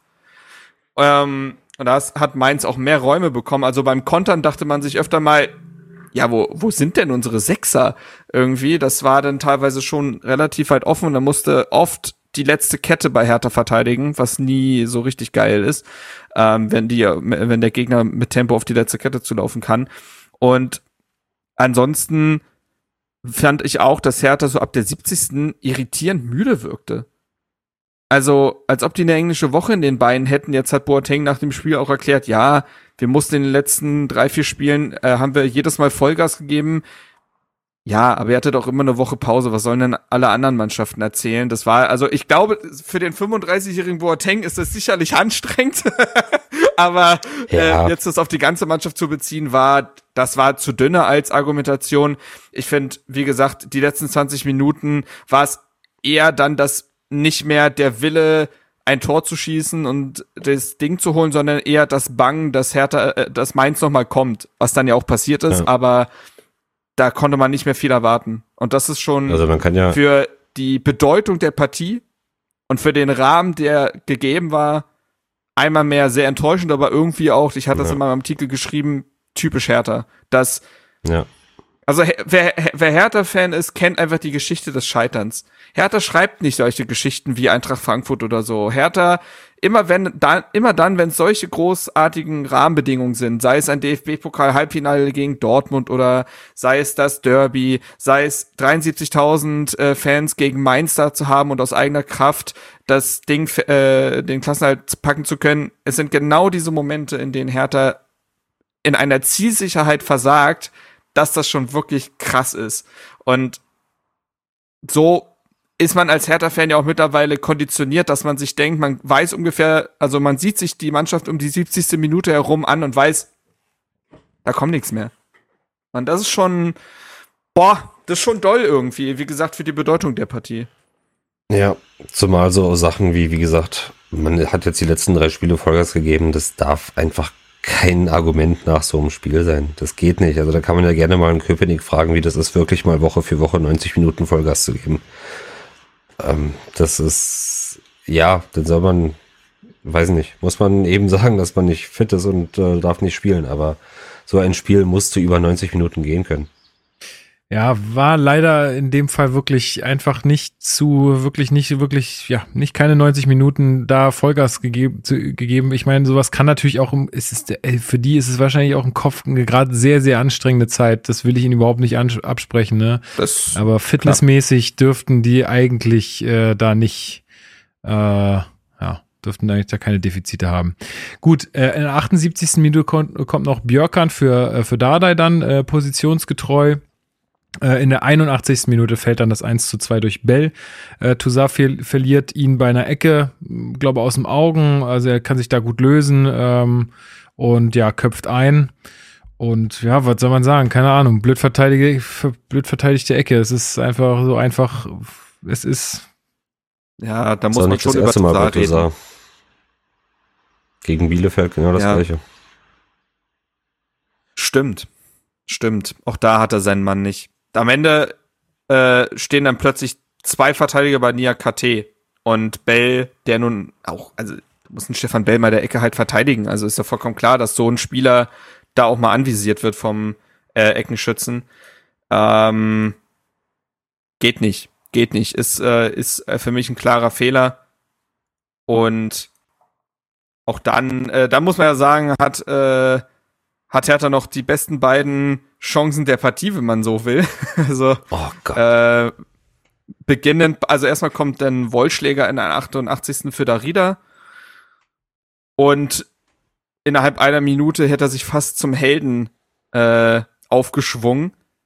Da nimmt äh, Belfodil einen hohen Ball, pflückt da runter, legt ihn auf Wollschläger ab. Wollschläger, der in der letzten Partie ja sich noch nicht getraut hat abzuziehen, zieht in der Situation ab, rutscht glücklich weg. Also oft sagt man, Leute rutschen unglücklich weg. Er rutscht glücklich weg in der Szene, trifft den Pfosten, äh, einfach bitter. Das hätte sitzen können. Und in der 91. hat man dann ja die Chance oder das vermeintliche Tor von Davy Selke, der dagegen Darms Laufrichtung einköpft, äh, mustergültig. Flanke kam von Mittelstädt, nehme ich an. Weiß es nicht genau. Ja, weiß ich auch nicht. Bas Mittelstädt. Aber ja. schönes, also war eigentlich ein schönes Tor, nur wurde dann auch äh, relativ direkt zurückgepfiffen. Also da wurde dann auch, glaube ich, nochmal geprüft. Äh, oder nee, wurde nicht geprüft, ne? Es durfte nicht geprüft werden, weil der Schiri schon vorher das Foul gepfiffen hat. Genau. Also es war nicht mal ausschlaggebend, dass Selke gefault hat. Ja. sondern schon davor. Die Fans haben trotzdem alle gejubelt. Ich glaube, die wollten einfach jubeln. Die äh, wollten sich das nicht kaputt machen lassen. So. Ja, also man muss, also ich, ich habe auch, ich habe auch dann sehr in der Emotion heraus nach der Partie dann irgendwie so gesagt, so ähnlich wie, wie Selke dann auch am Mikrofon, so, ey, wenn das ein Foul ist, dann brauchen wir, können wir aufhören, Fußball zu spielen. Was sind das für eine Scheiße und so. Aber am Ende muss man halt wirklich sagen, leider, leider ist es, und mich nervt es auch komplett, aber das musst du halt dann einfach als Stürmer wissen, du darfst nicht mit beiden Händen da gegen den Rücken gehen. Der nimmt das halt komplett Absolut. an. Es ist, dass die, und das sage ich jetzt, glaube ich, zum dritten Mal hintereinander in diesem Podcast, ey, dass die sich nicht, also dass, dass es denen nicht peinlich ist, wie die teilweise da rumfliegen im, äh, im Strafraum. Ähm, das ist wirklich bemerkenswert. Also, ähm, ja, der Mainzer, der hebt da wirklich so mustergültig ab und macht da so einen kleinen Hüpfer. Ähm, ja, aber man muss sagen, das draus. kann man halt einfach abpfeifen. In der Kreis, also er macht sehr viel draus, aber in der Kreisliga lernst du, ohne Arme hinzugehen. Das pfeift jeder Schiri weg und ist auch völlig in Ordnung. Ja. Danach hat Santi noch eine Chance. Ich glaube, das war so die letzte Chance des Spiels, wo er nach einer Ecke irgendwie, die eigentlich schon geklärt war, dann kommt der Ball nochmal rein. Und so. Santi nimmt den so komisch als so einen Seitfallzieher, der dann so einen halben Meter bis Meter am Tor vorbeigeht. Aber alles nicht mehr zwingend leider. Ja, also verdient, Ja. äh, verdienter Sieg von Mainz, äh, muss man leider so sagen. Ja, auch, auch, und es war ja auch keine, es ist ja keine besondere Leistung von gewesen, von Mainz gewesen. Das war ein höchst durchschnittliches Spiel von denen, aber so ein höchst durchschnittliches Spiel des Tabellenneunten, der letztes Jahr beinahe abgestiegen wäre, reicht gegen aktuell gegen Hertha, um besser zu sein. Sie waren deutlich gefälliger im Ballbesitzspiel, hatten bessere Spielanteile, hatten sich mehr Chancen aus dem Spiel heraus erarbeitet und das ist irgendwie auch diese bittere Wahrheit dieses Spiels. Wenn, wenn Hertha nicht über sich hinauswächst in dieser Saison, wenn sie nicht, oder zumindest wenn sie nicht bei 100 Prozent sind, dann reicht es in einem Bundesligaspiel nicht. Dann hat es ja nicht mal gegen Fürth gereicht. Ja. Das ist ein Armutszeugnis, ist aber auch keine Neuigkeit mittlerweile.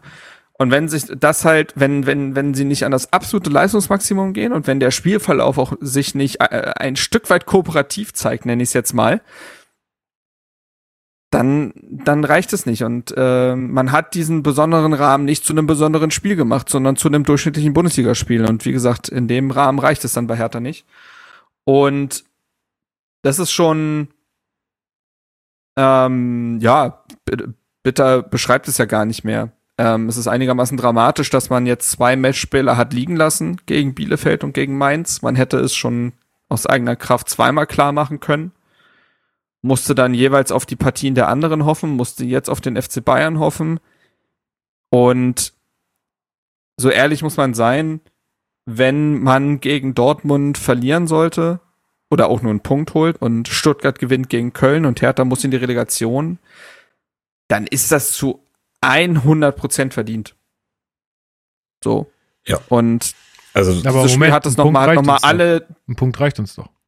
Ja, aber den muss man erstmal holen. Ja, ja, ach so. Ja. Ach so, es, äh, ja klar, Nee, nee, wenn Punkt Dortmund reicht. gewinnt, ja, ja. ja. Ja, Ja. Punkt reicht. Ähm, Aber man kann schon sagen, achso, ja. nee, Ja, sag. man kann schon sagen, dass das Spiel wirklich stellvertretend für die Saison steht. Also es fängt bei vielen Fehlern vor dem 0 zu 1 an, gekrönt mit dem Patzer von Lotka. Ähm, es geht weiter darü- darüber, dass man sieht, es ist keine Spielphilosophie da, keine Idee, kein Konzept. Das 1 zu 1 ist ein absolutes Zufallsprodukt. Ähm, damit rettet man sich irgendwie in die Halbzeit. Ähm, es fehlt an Kondition, es fehlt an Qualität.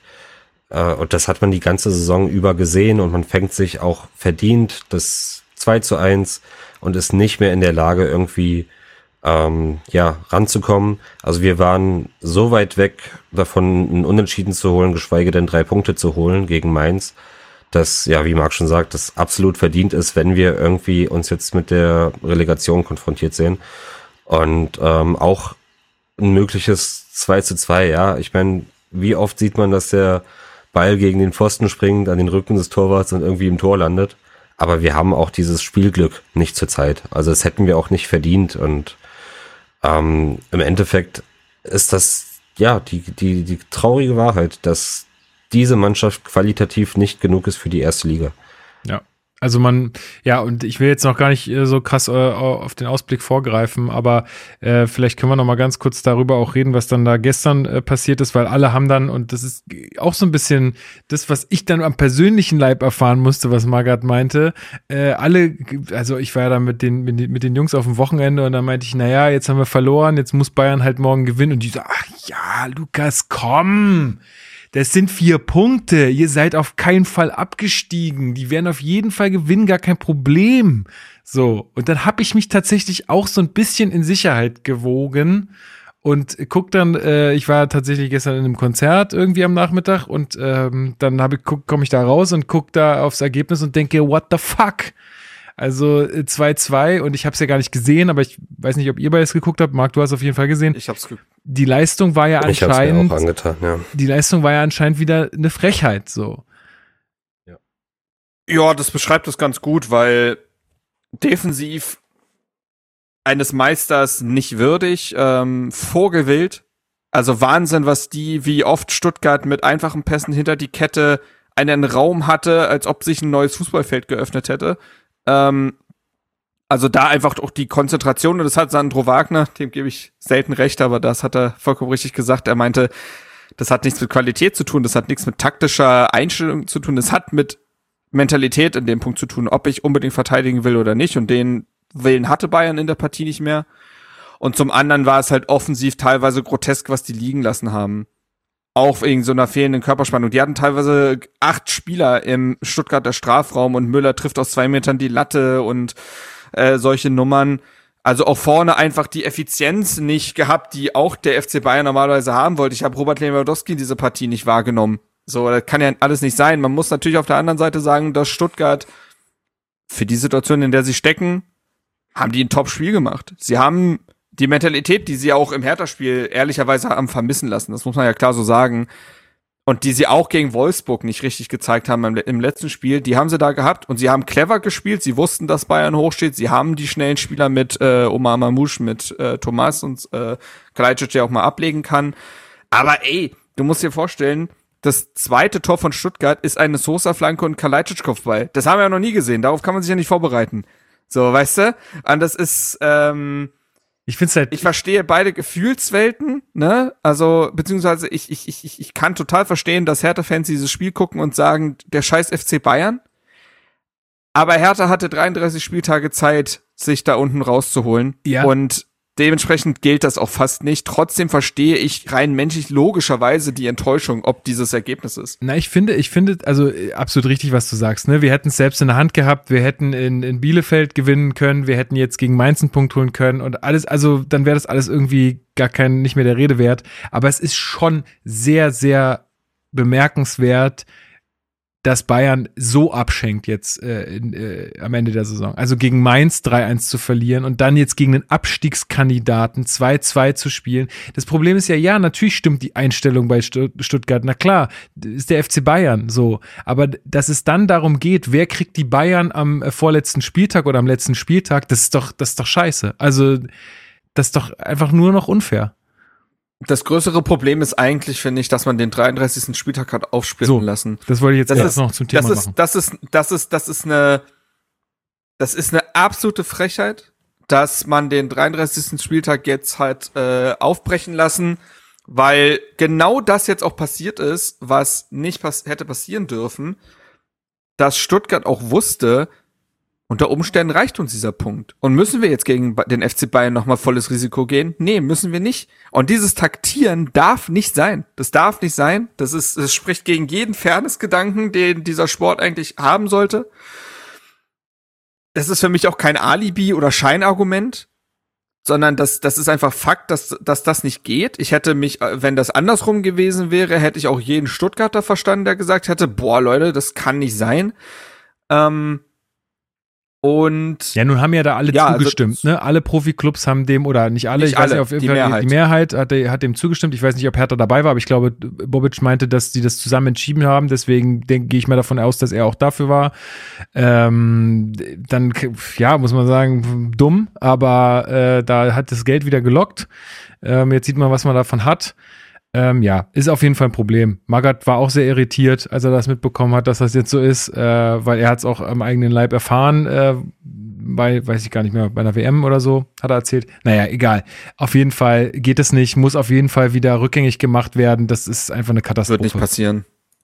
Wird nicht passieren. Genauso wenig wird, ja, also, wenn man sich anguckt, mit welcher Vehemenz die DFL die Relegation am Leben erhält, obwohl alle Vereine sagen, das ist eine Vollkatastrophe das wird nicht passieren. So. Und äh, dementsprechend kann man davon nicht ausgehen. Und jetzt gilt es halt dann am letzten Spieltag auf Anthony Modest zu hoffen, ne? Also ja, gut, okay. Ist, äh, also bevor wir jetzt zum ja, Ausblick machen wir den Ausblick, oder? Na, noch nicht, noch nicht. Wir wollen noch eine noch Personalie äh, mal kurz würdigen, weil ähm, es gab dann ein ähm, ein Bild auf Twitter, was rumgeht von Ismaro, ah. glaube ich, ähm, heißt er. Mhm, mh ähm, der dann auch geschrieben hat oder ein Bild gemacht von Ähm, Niklas Stark, das ist eigentlich sehr gut zu erkennen an seiner Statur und auch mit dem schwarzen Mantel, den trägt er, glaube ich, auch immer, steht am Spielfeldrand und äh, guckt äh, und ähm, ja, der, der Verfasser des Tweets hat dann so geschrieben, ja, der steht da schon jetzt eine ganze Weile und verabschiedet sich mehr oder weniger vom Olympiastadion, weil es war das letzte Heimspiel. Niklas Stark ja äh, nicht, stand nicht zur Verfügung im Kader. Äh, ja, ich war auch sehr verwundert, dass man diesen Rahmen nicht gewür also nicht äh, benutzt hat, um jemanden oder einen Hertha-Spieler zu würdigen, der immerhin 197 Spiele für Hertha BSC gemacht hat. Acht Tore, vier Vorlagen. Also fast 200 Spiele für den Verein und er Sieben Jahre. kriegt nicht mal einen Blumenstrauß, nix. Also das ist halt eigentlich, also ich hoffe. Florian Kohls hat einen Blumenstrauß bekommen. Florian fucking Kohls. Stimmt. Ähm, also, Also wie kann man daran nicht nee, denken? also ich, so, das ist also das entweder es, also es das muss, es muss Vorsatz sein, weil da, also das wäre ja so, als würde ich den Geburtstag meiner Mutter vergessen. So, wenn ich, ja. Also ich kann es verstehen, dass, Man, ja. Wer weiß, wie sicher man sich schon mit der Relegation ist. Ne? Also Magath hat das schon bei Amtsantritt angekündigt und äh, vielleicht baut man darauf. ja, weil sie kannst ja, Aber das, das Nein, kann, Quatsch. kann's für mich nicht sein, nicht sein. zumal ich finde, manche haben das Argument aufgemacht, Hertha wolle das Gefühl nicht äh, aufkommen lassen, dass die Saison vorbei sei.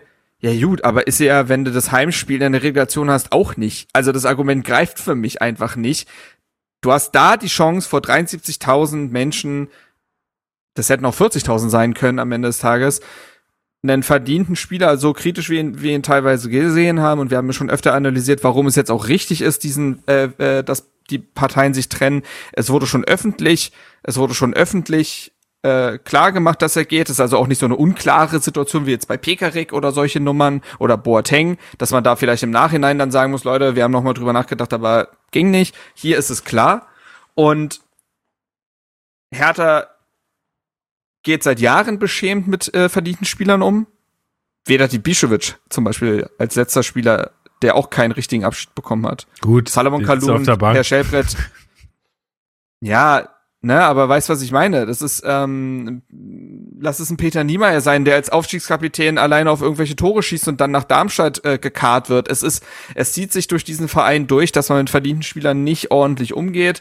Ähm, das ist eine traurige Geschichte, die ich wirklich nicht verstehen kann. Kann ja sein, dass Niklas Stark jetzt irgendwie noch auf einer Mitgliederversammlung oder so verabschiedet wird, weiß, weiß man ja nicht, aber diesen ein, diesen Rahmen des letzten Heimspiels, das ist ein besonderer und genau der sollte eigentlich genau dafür genutzt werden. Und wenn man das nicht tut, dann geht man mit einem verdienten Spieler nicht respektvoll um und das ist hier passiert und ja, das ist kritikwürdig. ja, sehe ich ganz genauso. Also, schade. Zumal es ja wirklich kein großer Aufwand ist. Nee, eben. Also, Also, das ist ja wirklich. Vor allen Dingen, ja. du kannst ihm ja auch das Mikro geben oder kannst ja auch dann, also ich weiß nicht, was die jetzt für ein Verhältnis haben. Das ist halt so ein bisschen, das ist halt ein bisschen die Frage, ne? Aber wenn du da noch irgendwie miteinander quatschen kannst, dann kann da Max auch sagen oder hier, äh, keiner Stadionsprecher, ey, dann geben wir dir noch mal das Mikro, dann machst du noch mal ein bisschen das Publikum heiß und so, weißt du, das kannst du ja auch in die Richtung drehen, so dass du sagst, dass dann Niklas Stark sagt, ey, vielen Dank für die schöne Zeit, jetzt geben wir noch mal alles, heute der Sieg gegen Mainz und wir haben den Klassenhalt sicher, let's go. So, ja. Also, ja, oder von wegen, oder genau, also und für die letzten, für das letzte Spiel, beziehungsweise die letzten drei Spiele, ne, oder wie auch immer man das formuliert, für den Rest der Saison gehen wir nochmal alles zusammen. Dieser Halbsatz hätte doch gereicht, um zu zeigen, ja, wir sind uns schon bewusst, die Saison ist nicht vorbei, aber jetzt müssen wir ja. Ich verstehe es nicht. Ich verstehe es nicht, aber das ist, äh, es spricht einfach Bände über diesen Verein. Das tut mir leid. Ja, äh, muss das man, ist- das muss Hertha dieses fehlende mitnehmen. Gespür, Ja. Dieses fehlende Gespür ist, ist durchzieht diesen Verein und ähm, Und das ist ja auch der, das ist ja auch ein Problem, wenn man immer davon redet, ja, man will Identifikation und so, dann muss man natürlich auch diese Gelegenheiten nutzen. Also ich meine, das zeigt doch auch, dass der Verein dann irgendwie sich, äh, also dass, dass ihm die Spieler, selbst wenn die dann gehen, wichtig sind und so. Also und dann bleibt ja vielleicht auch ein Verhältnis, weißt du, dann kommt ein Spieler irgendwann mal, wenn er vielleicht im Ausland spielt oder so, dann trifft man sich irgendwann wieder und äh, dann ist da irgendwie ein Ja. besseres Verhältnis. Und jetzt kickt Naraguchi da in, in, in, äh, in Köpenick und schießt, zerschießt da die ganze Liga irgendwie. Also, äh, Anführungsstrichen. Ja, also das ich sag Thema mal, hatte ich Niklas auch Stark wird man wahrscheinlich, sag, Das Thema hatte ich auch mit dem Fan in der Pause, dass auch die Jugend bei uns ja, wie gesagt, auch so ein bisschen kurz kommt, wenn jetzt nicht gerade ein Magger trainiert. Und wie das sein kann, dass ein Arne Meyer lieber bei Augsburg spielt als für uns, ja. Ja, ja klar, da ist viel kaputt gegangen. Äh, das ist auch manchmal natürlich bestimmt für im, Einz im Einzelfall zu bewerten, ähm, wie die Spieler beraten sind. Thema Samacic beispielsweise, der mhm. dann mit 18 meinte, ich müsste mich wegstreiken, weil ich glaube, dass ich zum FC Barcelona wechseln kann. Da hat dann Hertha wahrscheinlich aber nicht viel Schuld, aber grundsätzlich weiß ich natürlich, was du meinst.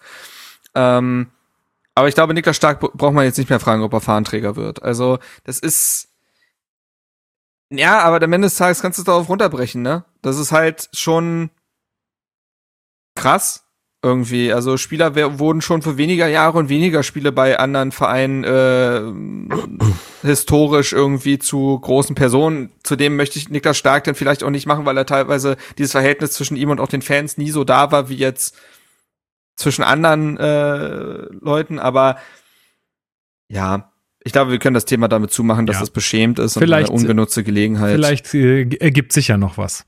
Schauen wir mal. Wir wollen jetzt ja, nicht zu, ja. zu sehr drauf rumreiten. Gut, dann ähm, gehen wir doch mal in den Ausblick. Am Wochenende wird wieder Fußball gespielt. Wer macht ja. das Rennen? Weiß ich gar nicht, wer spielt denn überhaupt? Ja, Hertha BSC spielt mal wieder gegen. Ach so. Ja, gegen Borussia ah. Dortmund äh, auswärts. Äh, heißt es noch Signal Iduna Park? Meine schon, oder? Oh, keine Ahnung. Meine Auf jeden Fall dort. Ähm, und ähm, ja, Magat hat äh, auch schon gesagt, wie er glaubt, wie es ausgeht. Gut, ich habe keine Ahnung, wie Sie jetzt Fußball beurteilen, aber ich glaube, wir spielen nächste Woche gegen den was, Tabellenzweiten. Ja, Tabellen, okay. Also gegen Tabellenzweiten, wir sind Tabellen 15 und sagen wir, unbesehen von den Namen, die da dahinter stehen, würde ich sagen, dass der Tabellenzweite zu Hause gegen den Tabellen 15. mehr Spiele gewinnt als verliert. Das hätte man bei Bayern natürlich auch gedacht, ne? Ähm ja, wie sind denn, also wie ist denn eure Gefühlslage? Also wir können ja noch mal ganz kurz die Konstellation abreißen. Äh, wir spielen auswärts in Dortmund, die sind Tabellenzweiter, für die geht's eigentlich auch jetzt nicht mehr um viel, außer dass sie sich halt auch noch ordentlich von ihren Fans verabschieden wollen, weil die haben jetzt gegen Bochum ja auch verloren im letzten Spiel. Äh, Bochum konnte dann eine schöne Party in äh, deren Stadion feiern. Also ich glaube, da haben sie auch noch einiges wieder gut zu machen. Haaland scheint jetzt zu Manchester City zu wechseln, wird wahrscheinlich aber auch noch das letzte Spiel machen. Der wird sich auch noch mal verabschieden wollen. Äh, und äh, Stuttgart spielt äh, zu Hause gegen Köln. Für Köln geht's tatsächlich noch um was. Köln wird äh, versuchen, noch die Europa League zu erreichen. Das schaffen sie auch nicht mehr aus eigener Kraft. Denn wenn äh, Union Berlin ähm, gewinnt, dann ähm, können sie da so viel punkten, wie sie wollen. Aber sie werden es natürlich äh, versuchen. Davon gehe ich äh, stark aus. Ähm, Gott sei Dank ist der letzte Spieltag noch parallel. Das heißt, da kann es irgendwie solche komischen Konstellationen nicht geben. Ähm, aber ja, ähm, wie ist eure Gefühlslage oder wie ist deine Gefühlslage, Puma? Was, was glaubst du, wird passieren am letzten Spieltag? Ja gut, also ich glaube, dass die Einschätzung von Magath auch wieder so seine kleinen Spielchen sind, um da erstmal mit Understatement ranzugehen. Ja, ja, voll. Das weiß, ja, aber das weiß auch Dortmund. Und ich denke mal schon, dass die sich da irgendwie noch halbwegs ähm, vernünftig von den Fans verabschieden wollen, weil die auch eine sehr durchwachsene Saison haben. Ähm, gerade was das Verhältnis.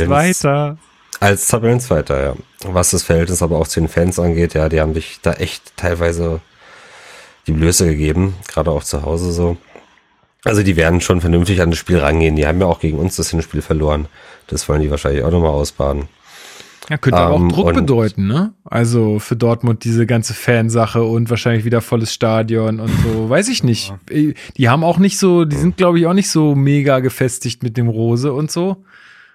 Der BVB ist halt so laun launisch, dass ich das nicht einschätzen kann einfach. Ja. Das ist ja. äh, das ist eine absolute Wundertüte. Die können 6-0 abschießen, die können aber auch verlieren äh, wie es ja auch im Hinspiel der Fall gewesen ist. Ne? Man erinnere sich an das beste Spiel unter Typhon Korkut. ähm, Fun Fact, der BVB hat ein Gegentor weniger als Bielefeld. Wow. Oh. Finde ich, finde ich lustig. Ähm, ja, ist krass, ne? Und ja, also Tabellenplatz 2 ist bei denen ja auch sicher, ist ja egal, was da noch passiert an sich. Es geht jetzt wirklich nur noch um weiche Faktoren dahingehend. Ähm, ja, ich bin ganz ehrlich, ich gehe da von der Niederlage aus. Also ich, wir sind völlig abhängig vom Köln-Stuttgart-Spiel. Das ist meine These.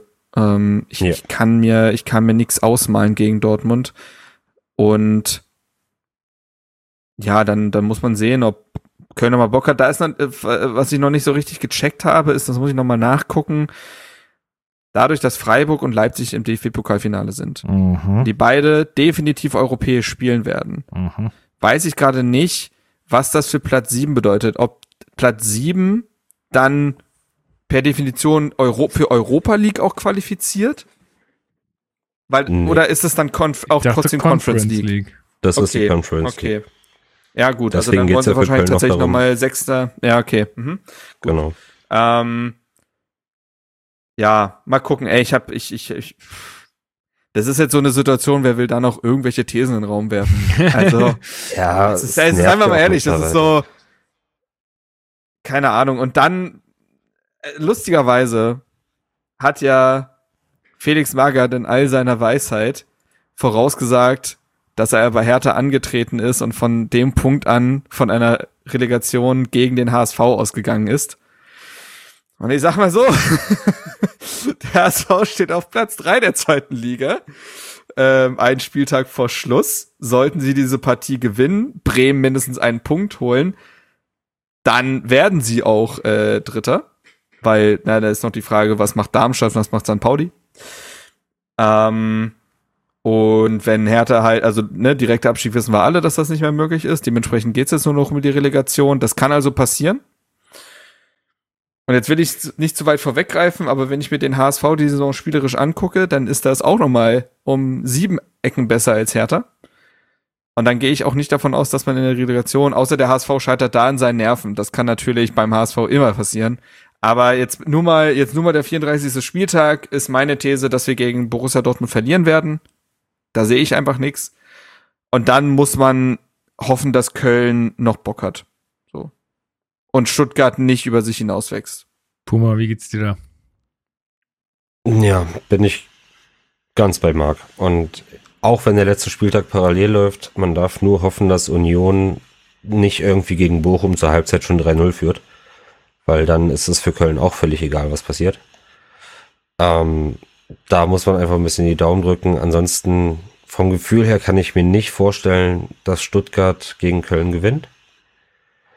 Ähm, ist aber auch, ja, ich will da gar keine Prognose wagen. Es kann alles passieren.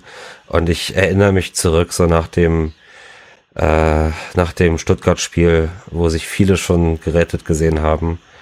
Und es war einfach noch viel zu viel, was es zu verspielen gab. Und das haben wir erfolgreich gemacht. Ob es der Punkt gegen Bielefeld ist oder jetzt gegen Mainz. äh, Da wird man sich noch lange drüber ärgern, wenn es ganz schlimm kommen sollte.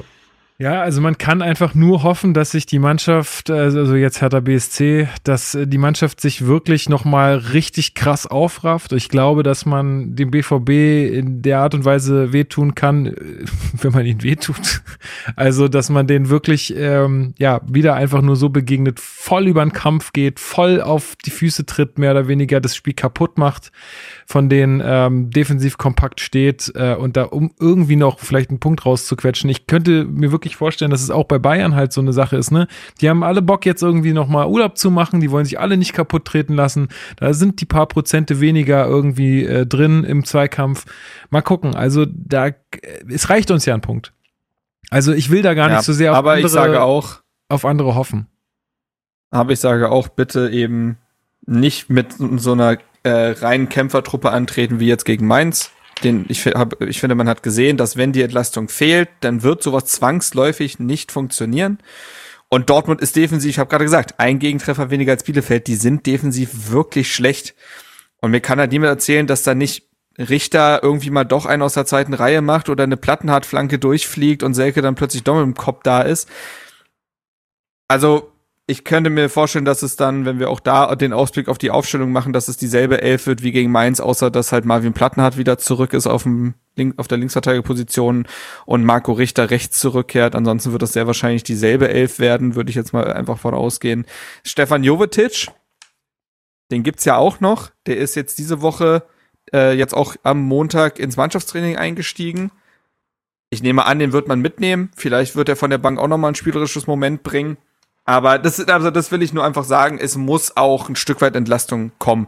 Sonst wirst du halt aufgefressen. Klar. Und Steffen Baumgart, der alte Unioner, weißt du, der wird auch nicht abschenken, glaube ich. Ich meine, ihr habt, ihr habt die Szene ja sicherlich auch gesehen. Also, ich habe es ja so ein bisschen im Intro so ein bisschen angerissen, Ja, ja. diese Platzstürme, ne? Also, ich, Unangenehm. sorry, ich find's auch richtig Also- unangenehm. Also, was die Leute, also, ich verstehe es auch einfach nicht. Gerade bei, bei, also bei Köln habe ich es noch am allerwenigsten verstanden. Ich habe es schon bei Frankfurt nicht verstanden. Klar, die ziehen jetzt ins Euro Europa League Halbfinale ein, aber sorry, wenn die da abgeschossen werden, dann passiert da auch nichts. Dann haben die auch nichts mehr zu feiern. Und jetzt bei Köln, ja, die sind jetzt europäisch dabei, aber oh, Conference League, I don't know, ist auch nicht so geil. Und ähm, ja, und die Spieler hatten auch überhaupt gar keinen Bock. Also Hector saß ja da auf dem Boden, wird da irgendwie umarmt und angegangen, also so positiv natürlich. Ähm, und er wollte einfach nur weg. So, er dachte sich, ey, verpisst euch, ich habe gar keinen Bock jetzt. Ja, die haben halt gerade ein Spiel gegen Wolfsburg verloren und damit auch die äh, so eine auch so ein Matchball um die Europa League vergeben. Ähm, ne, also das, das, das, die waren in dem Moment angefressen und äh, danach wurden die Fans standen ja, glaube ich, auch ewig auf dem Feld noch und haben die Mannschaft herausgefordert und Baumgart kam hat gesagt, nicht. nee, wir gehen jetzt nicht raus, wir bereiten uns jetzt auf das letzte Spiel und auf die hoffentliche Teilnahme der auf die der Europa League vor. So Stuttgart wegmachen. ähm, ja, das hoffe ich halt wirklich, dass Köln, ja, dass die, die müssten eigentlich ja, wie gesagt, auch die intrinsische Motivation eigentlich haben, ne? Aber ich, ich schätze Baumgart, auch wenn ich so meine Probleme manchmal mit ihm hab, dann doch als Sportsmann ein und der wird da jetzt auch nicht abschenken. Also der verlangt ja von seiner Truppe schon immer sehr viel Einstellung und so wird es auch am letzten Spieltag sein.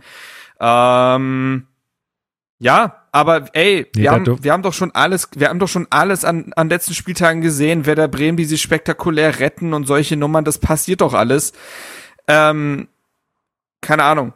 Ich weiß es nicht. Ich gehe einfach mal davon aus, Wir dass wir in die Relegation müssen und dann kann ich nicht überrascht werden. Und dann Ja, ähm, ich Haben wir mach's, nach Hamburg, auch keine. Ich mach auf jeden Fall. Ich mach, ich mach's wie Magath. Ich gehe mal von der Relegation gegen Hamburg aus und dann fahren wir auf jeden Fall nach Hamburg und dann äh, Ja, müssen wir es da halt machen.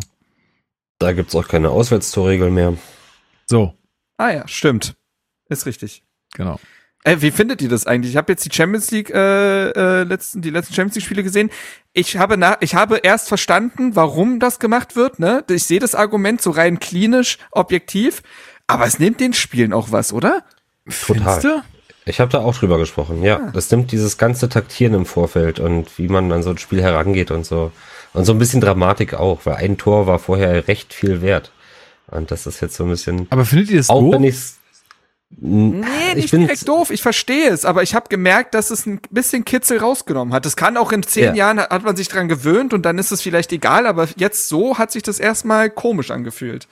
Also es war ja schon unfair teilweise, aber eigentlich Ja. nur deshalb, weil das Heimteam, was von der Auswärtstorregel profitiert, teilweise über 120 Minuten davon profitiert und nicht nur 90 Minuten. Also man Mhm. hätte die Auswärtstorregel ab der Verlängerung aussetzen sollen. Mhm. Das wäre so ein Kompromiss, den ich gerne gesehen hätte. Aber ja. Also ich finde ich es ganz sagen. geil, dass es einfach nur ums blanke Ergebnis geht und äh, jeder hat die Chance in seinem Stadion zu spielen und let's go. Also ich fand das nicht schlecht. Wie gesagt, ich kann jetzt auch, äh, ich, damals, als die Entscheidung getroffen wurde, war ich auch Befürworter, weil ich gesagt habe, ergibt schon Sinn. Auswärtstorregel an sich sehr veraltet, sehr antik, hat eigentlich mit dem wirklich modernen Fußball nichts mehr zu tun.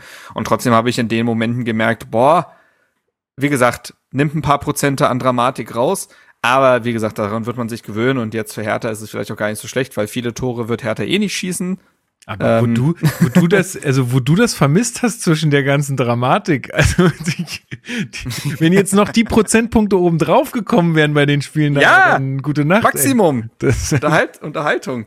Ja, aber gut, aber wir haben ja, wir haben ja den deutschen ben Benzema, wie äh, Puma vorhin festgestellt hat. Dementsprechend kann man davon ausgehen, dass wenn es zu K.O.-Spielen kommt, Davy Selke über sich hinauswächst. Und ah, Frage, Lukas. ja. Geht und verlängert sich damit auch die Wette? Ja, Die klar. Saison. Relegationstore würden auch mit reinziehen. Ja, ja, auf jeden Fall.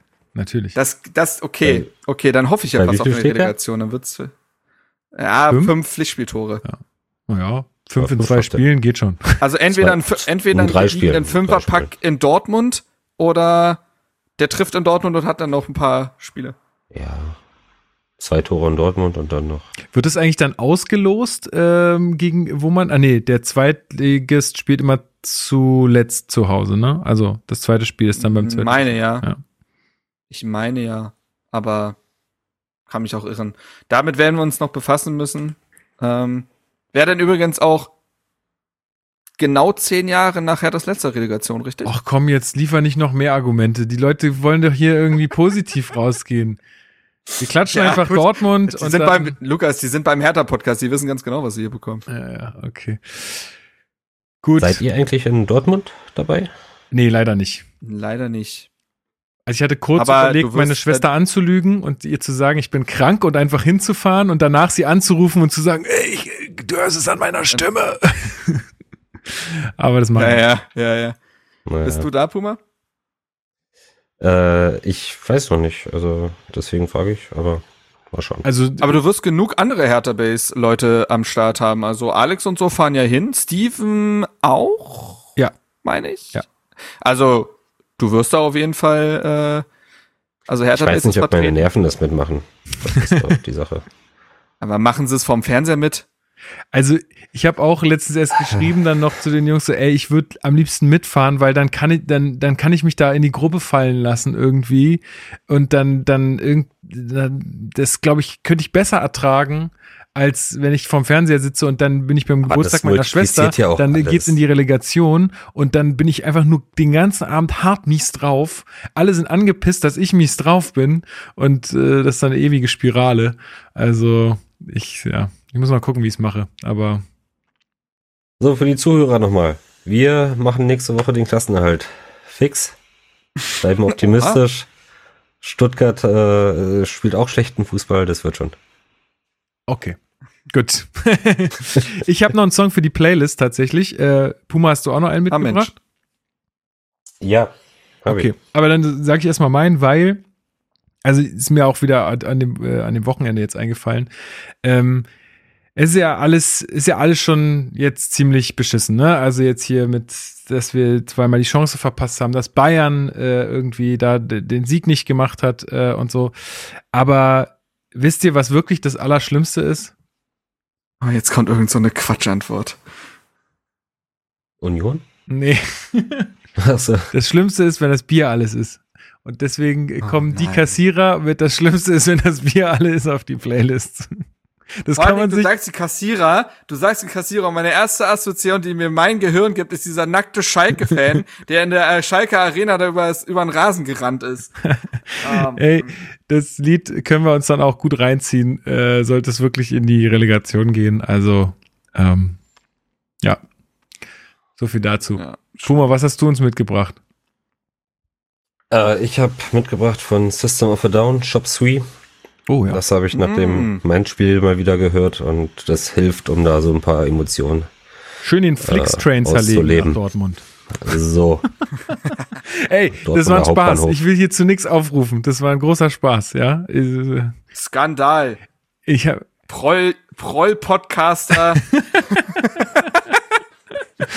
Ja, Proll-Podcaster Lukas Kloss ruft zu äh, Fanverwüstungen auf. Ich, nee, ich habe heute nur irgendwo auf Twitter, glaube ich, so ein Bild von einem Zug gesehen, aus, äh, weiß ich nicht, aus Frankreich oder so, keine Ahnung, wo auch irgendwie Fußballfans einen kompletten äh, Zug zerlegt haben. Also ich finde das furchtbar, ich finde es einfach asozial, lasst es sein. Gut. Ähm, ja, Chop Suey finde ich eine gute Wahl. Sehr, sehr gut. ja, voll. Okay, dann Puma, vielen, vielen Dank für deine Teilnahme. Ähm, Danke euch. Also spontan vor allen Dingen auch gute Besserung an Steven, der ist Ja, gerade stimmt. krank, aber cool, dass du eingesprungen bist. Sehr, sehr nice. Und äh, fahr mal nach Dortmund. Das wird gut. Wenn du Zeit hast. Wir kriegen, wir kriegen bestimmt auch eine günstige Karte für dich organisiert. Kriegen wir alles hin. Jawolla. Gut, Ja, vielen Dank für die, die Einladung. Hat Spaß gemacht. schön. Ähm, ja, also Leute, dann äh, lasst keinen Trübsal. Äh, wir haben es wirklich noch in der eigenen Hand. Wir wissen alle nicht, was passiert am nächsten Spieltag. Es kann sich wirklich in jede Richtung drehen. Äh, wir müssen es einfach abwarten. Irgendwelche Hoffnungen sind vielleicht jetzt fehl am Platz. Äh, aber es ist noch nichts verloren und ähm, wir müssen es abwarten. Und was aber sicher ist, ist, dass wir für euch eine nächste Folge rausbringen werden, dann äh, am nächsten Spieltag. Vielleicht sogar mit einem sehr coolen Gast. Äh, ich hoffe sehr, dass es klappt. Ähm, wenn nicht, dann müssen wir es noch verschieben. Deswegen sage ich es noch nicht. Aber ähm, ja. Davy Äh, Selke? nee, den haben wir nicht, äh, den deutschen Benzema haben wir noch nicht verpflichtet bekommen, nee. Ähm, genau, also dann, ähm, macht euch eine schöne Woche, denkt nicht zu viel an Hertha, Marc, auch du nicht, nicht allzu doll zumindest. Ähm, Hm. Und dann ab dem Wochenende können wir uns damit wieder befassen. Ja, vielen Dank auch dir. Äh, jetzt bist du ja gut erholt. Ja. Jetzt kannst du ja wieder regelmäßig dabei sein. Absolut. Jetzt wird mich noch eine Woche mit so einer eigenartigen Mischung aus Leere und innerer Aufgeregtheit und Unruhe begleiten. Und dann schauen wir mal, was es das am Ende ergibt. Aber ihr werdet uns darüber reden hören. Wir werden darüber reden. Wir werden, werden alle gemeinsam feiern oder uns weint in den Arm liegen. Mal gucken, was es wird. Kriegen wir Aber- zusammen schon hin. Ja. HOE auf eine bessere Zukunft und so. so ist es. Bla bla bla. Bis dann. Tschüss. Ciao, ciao.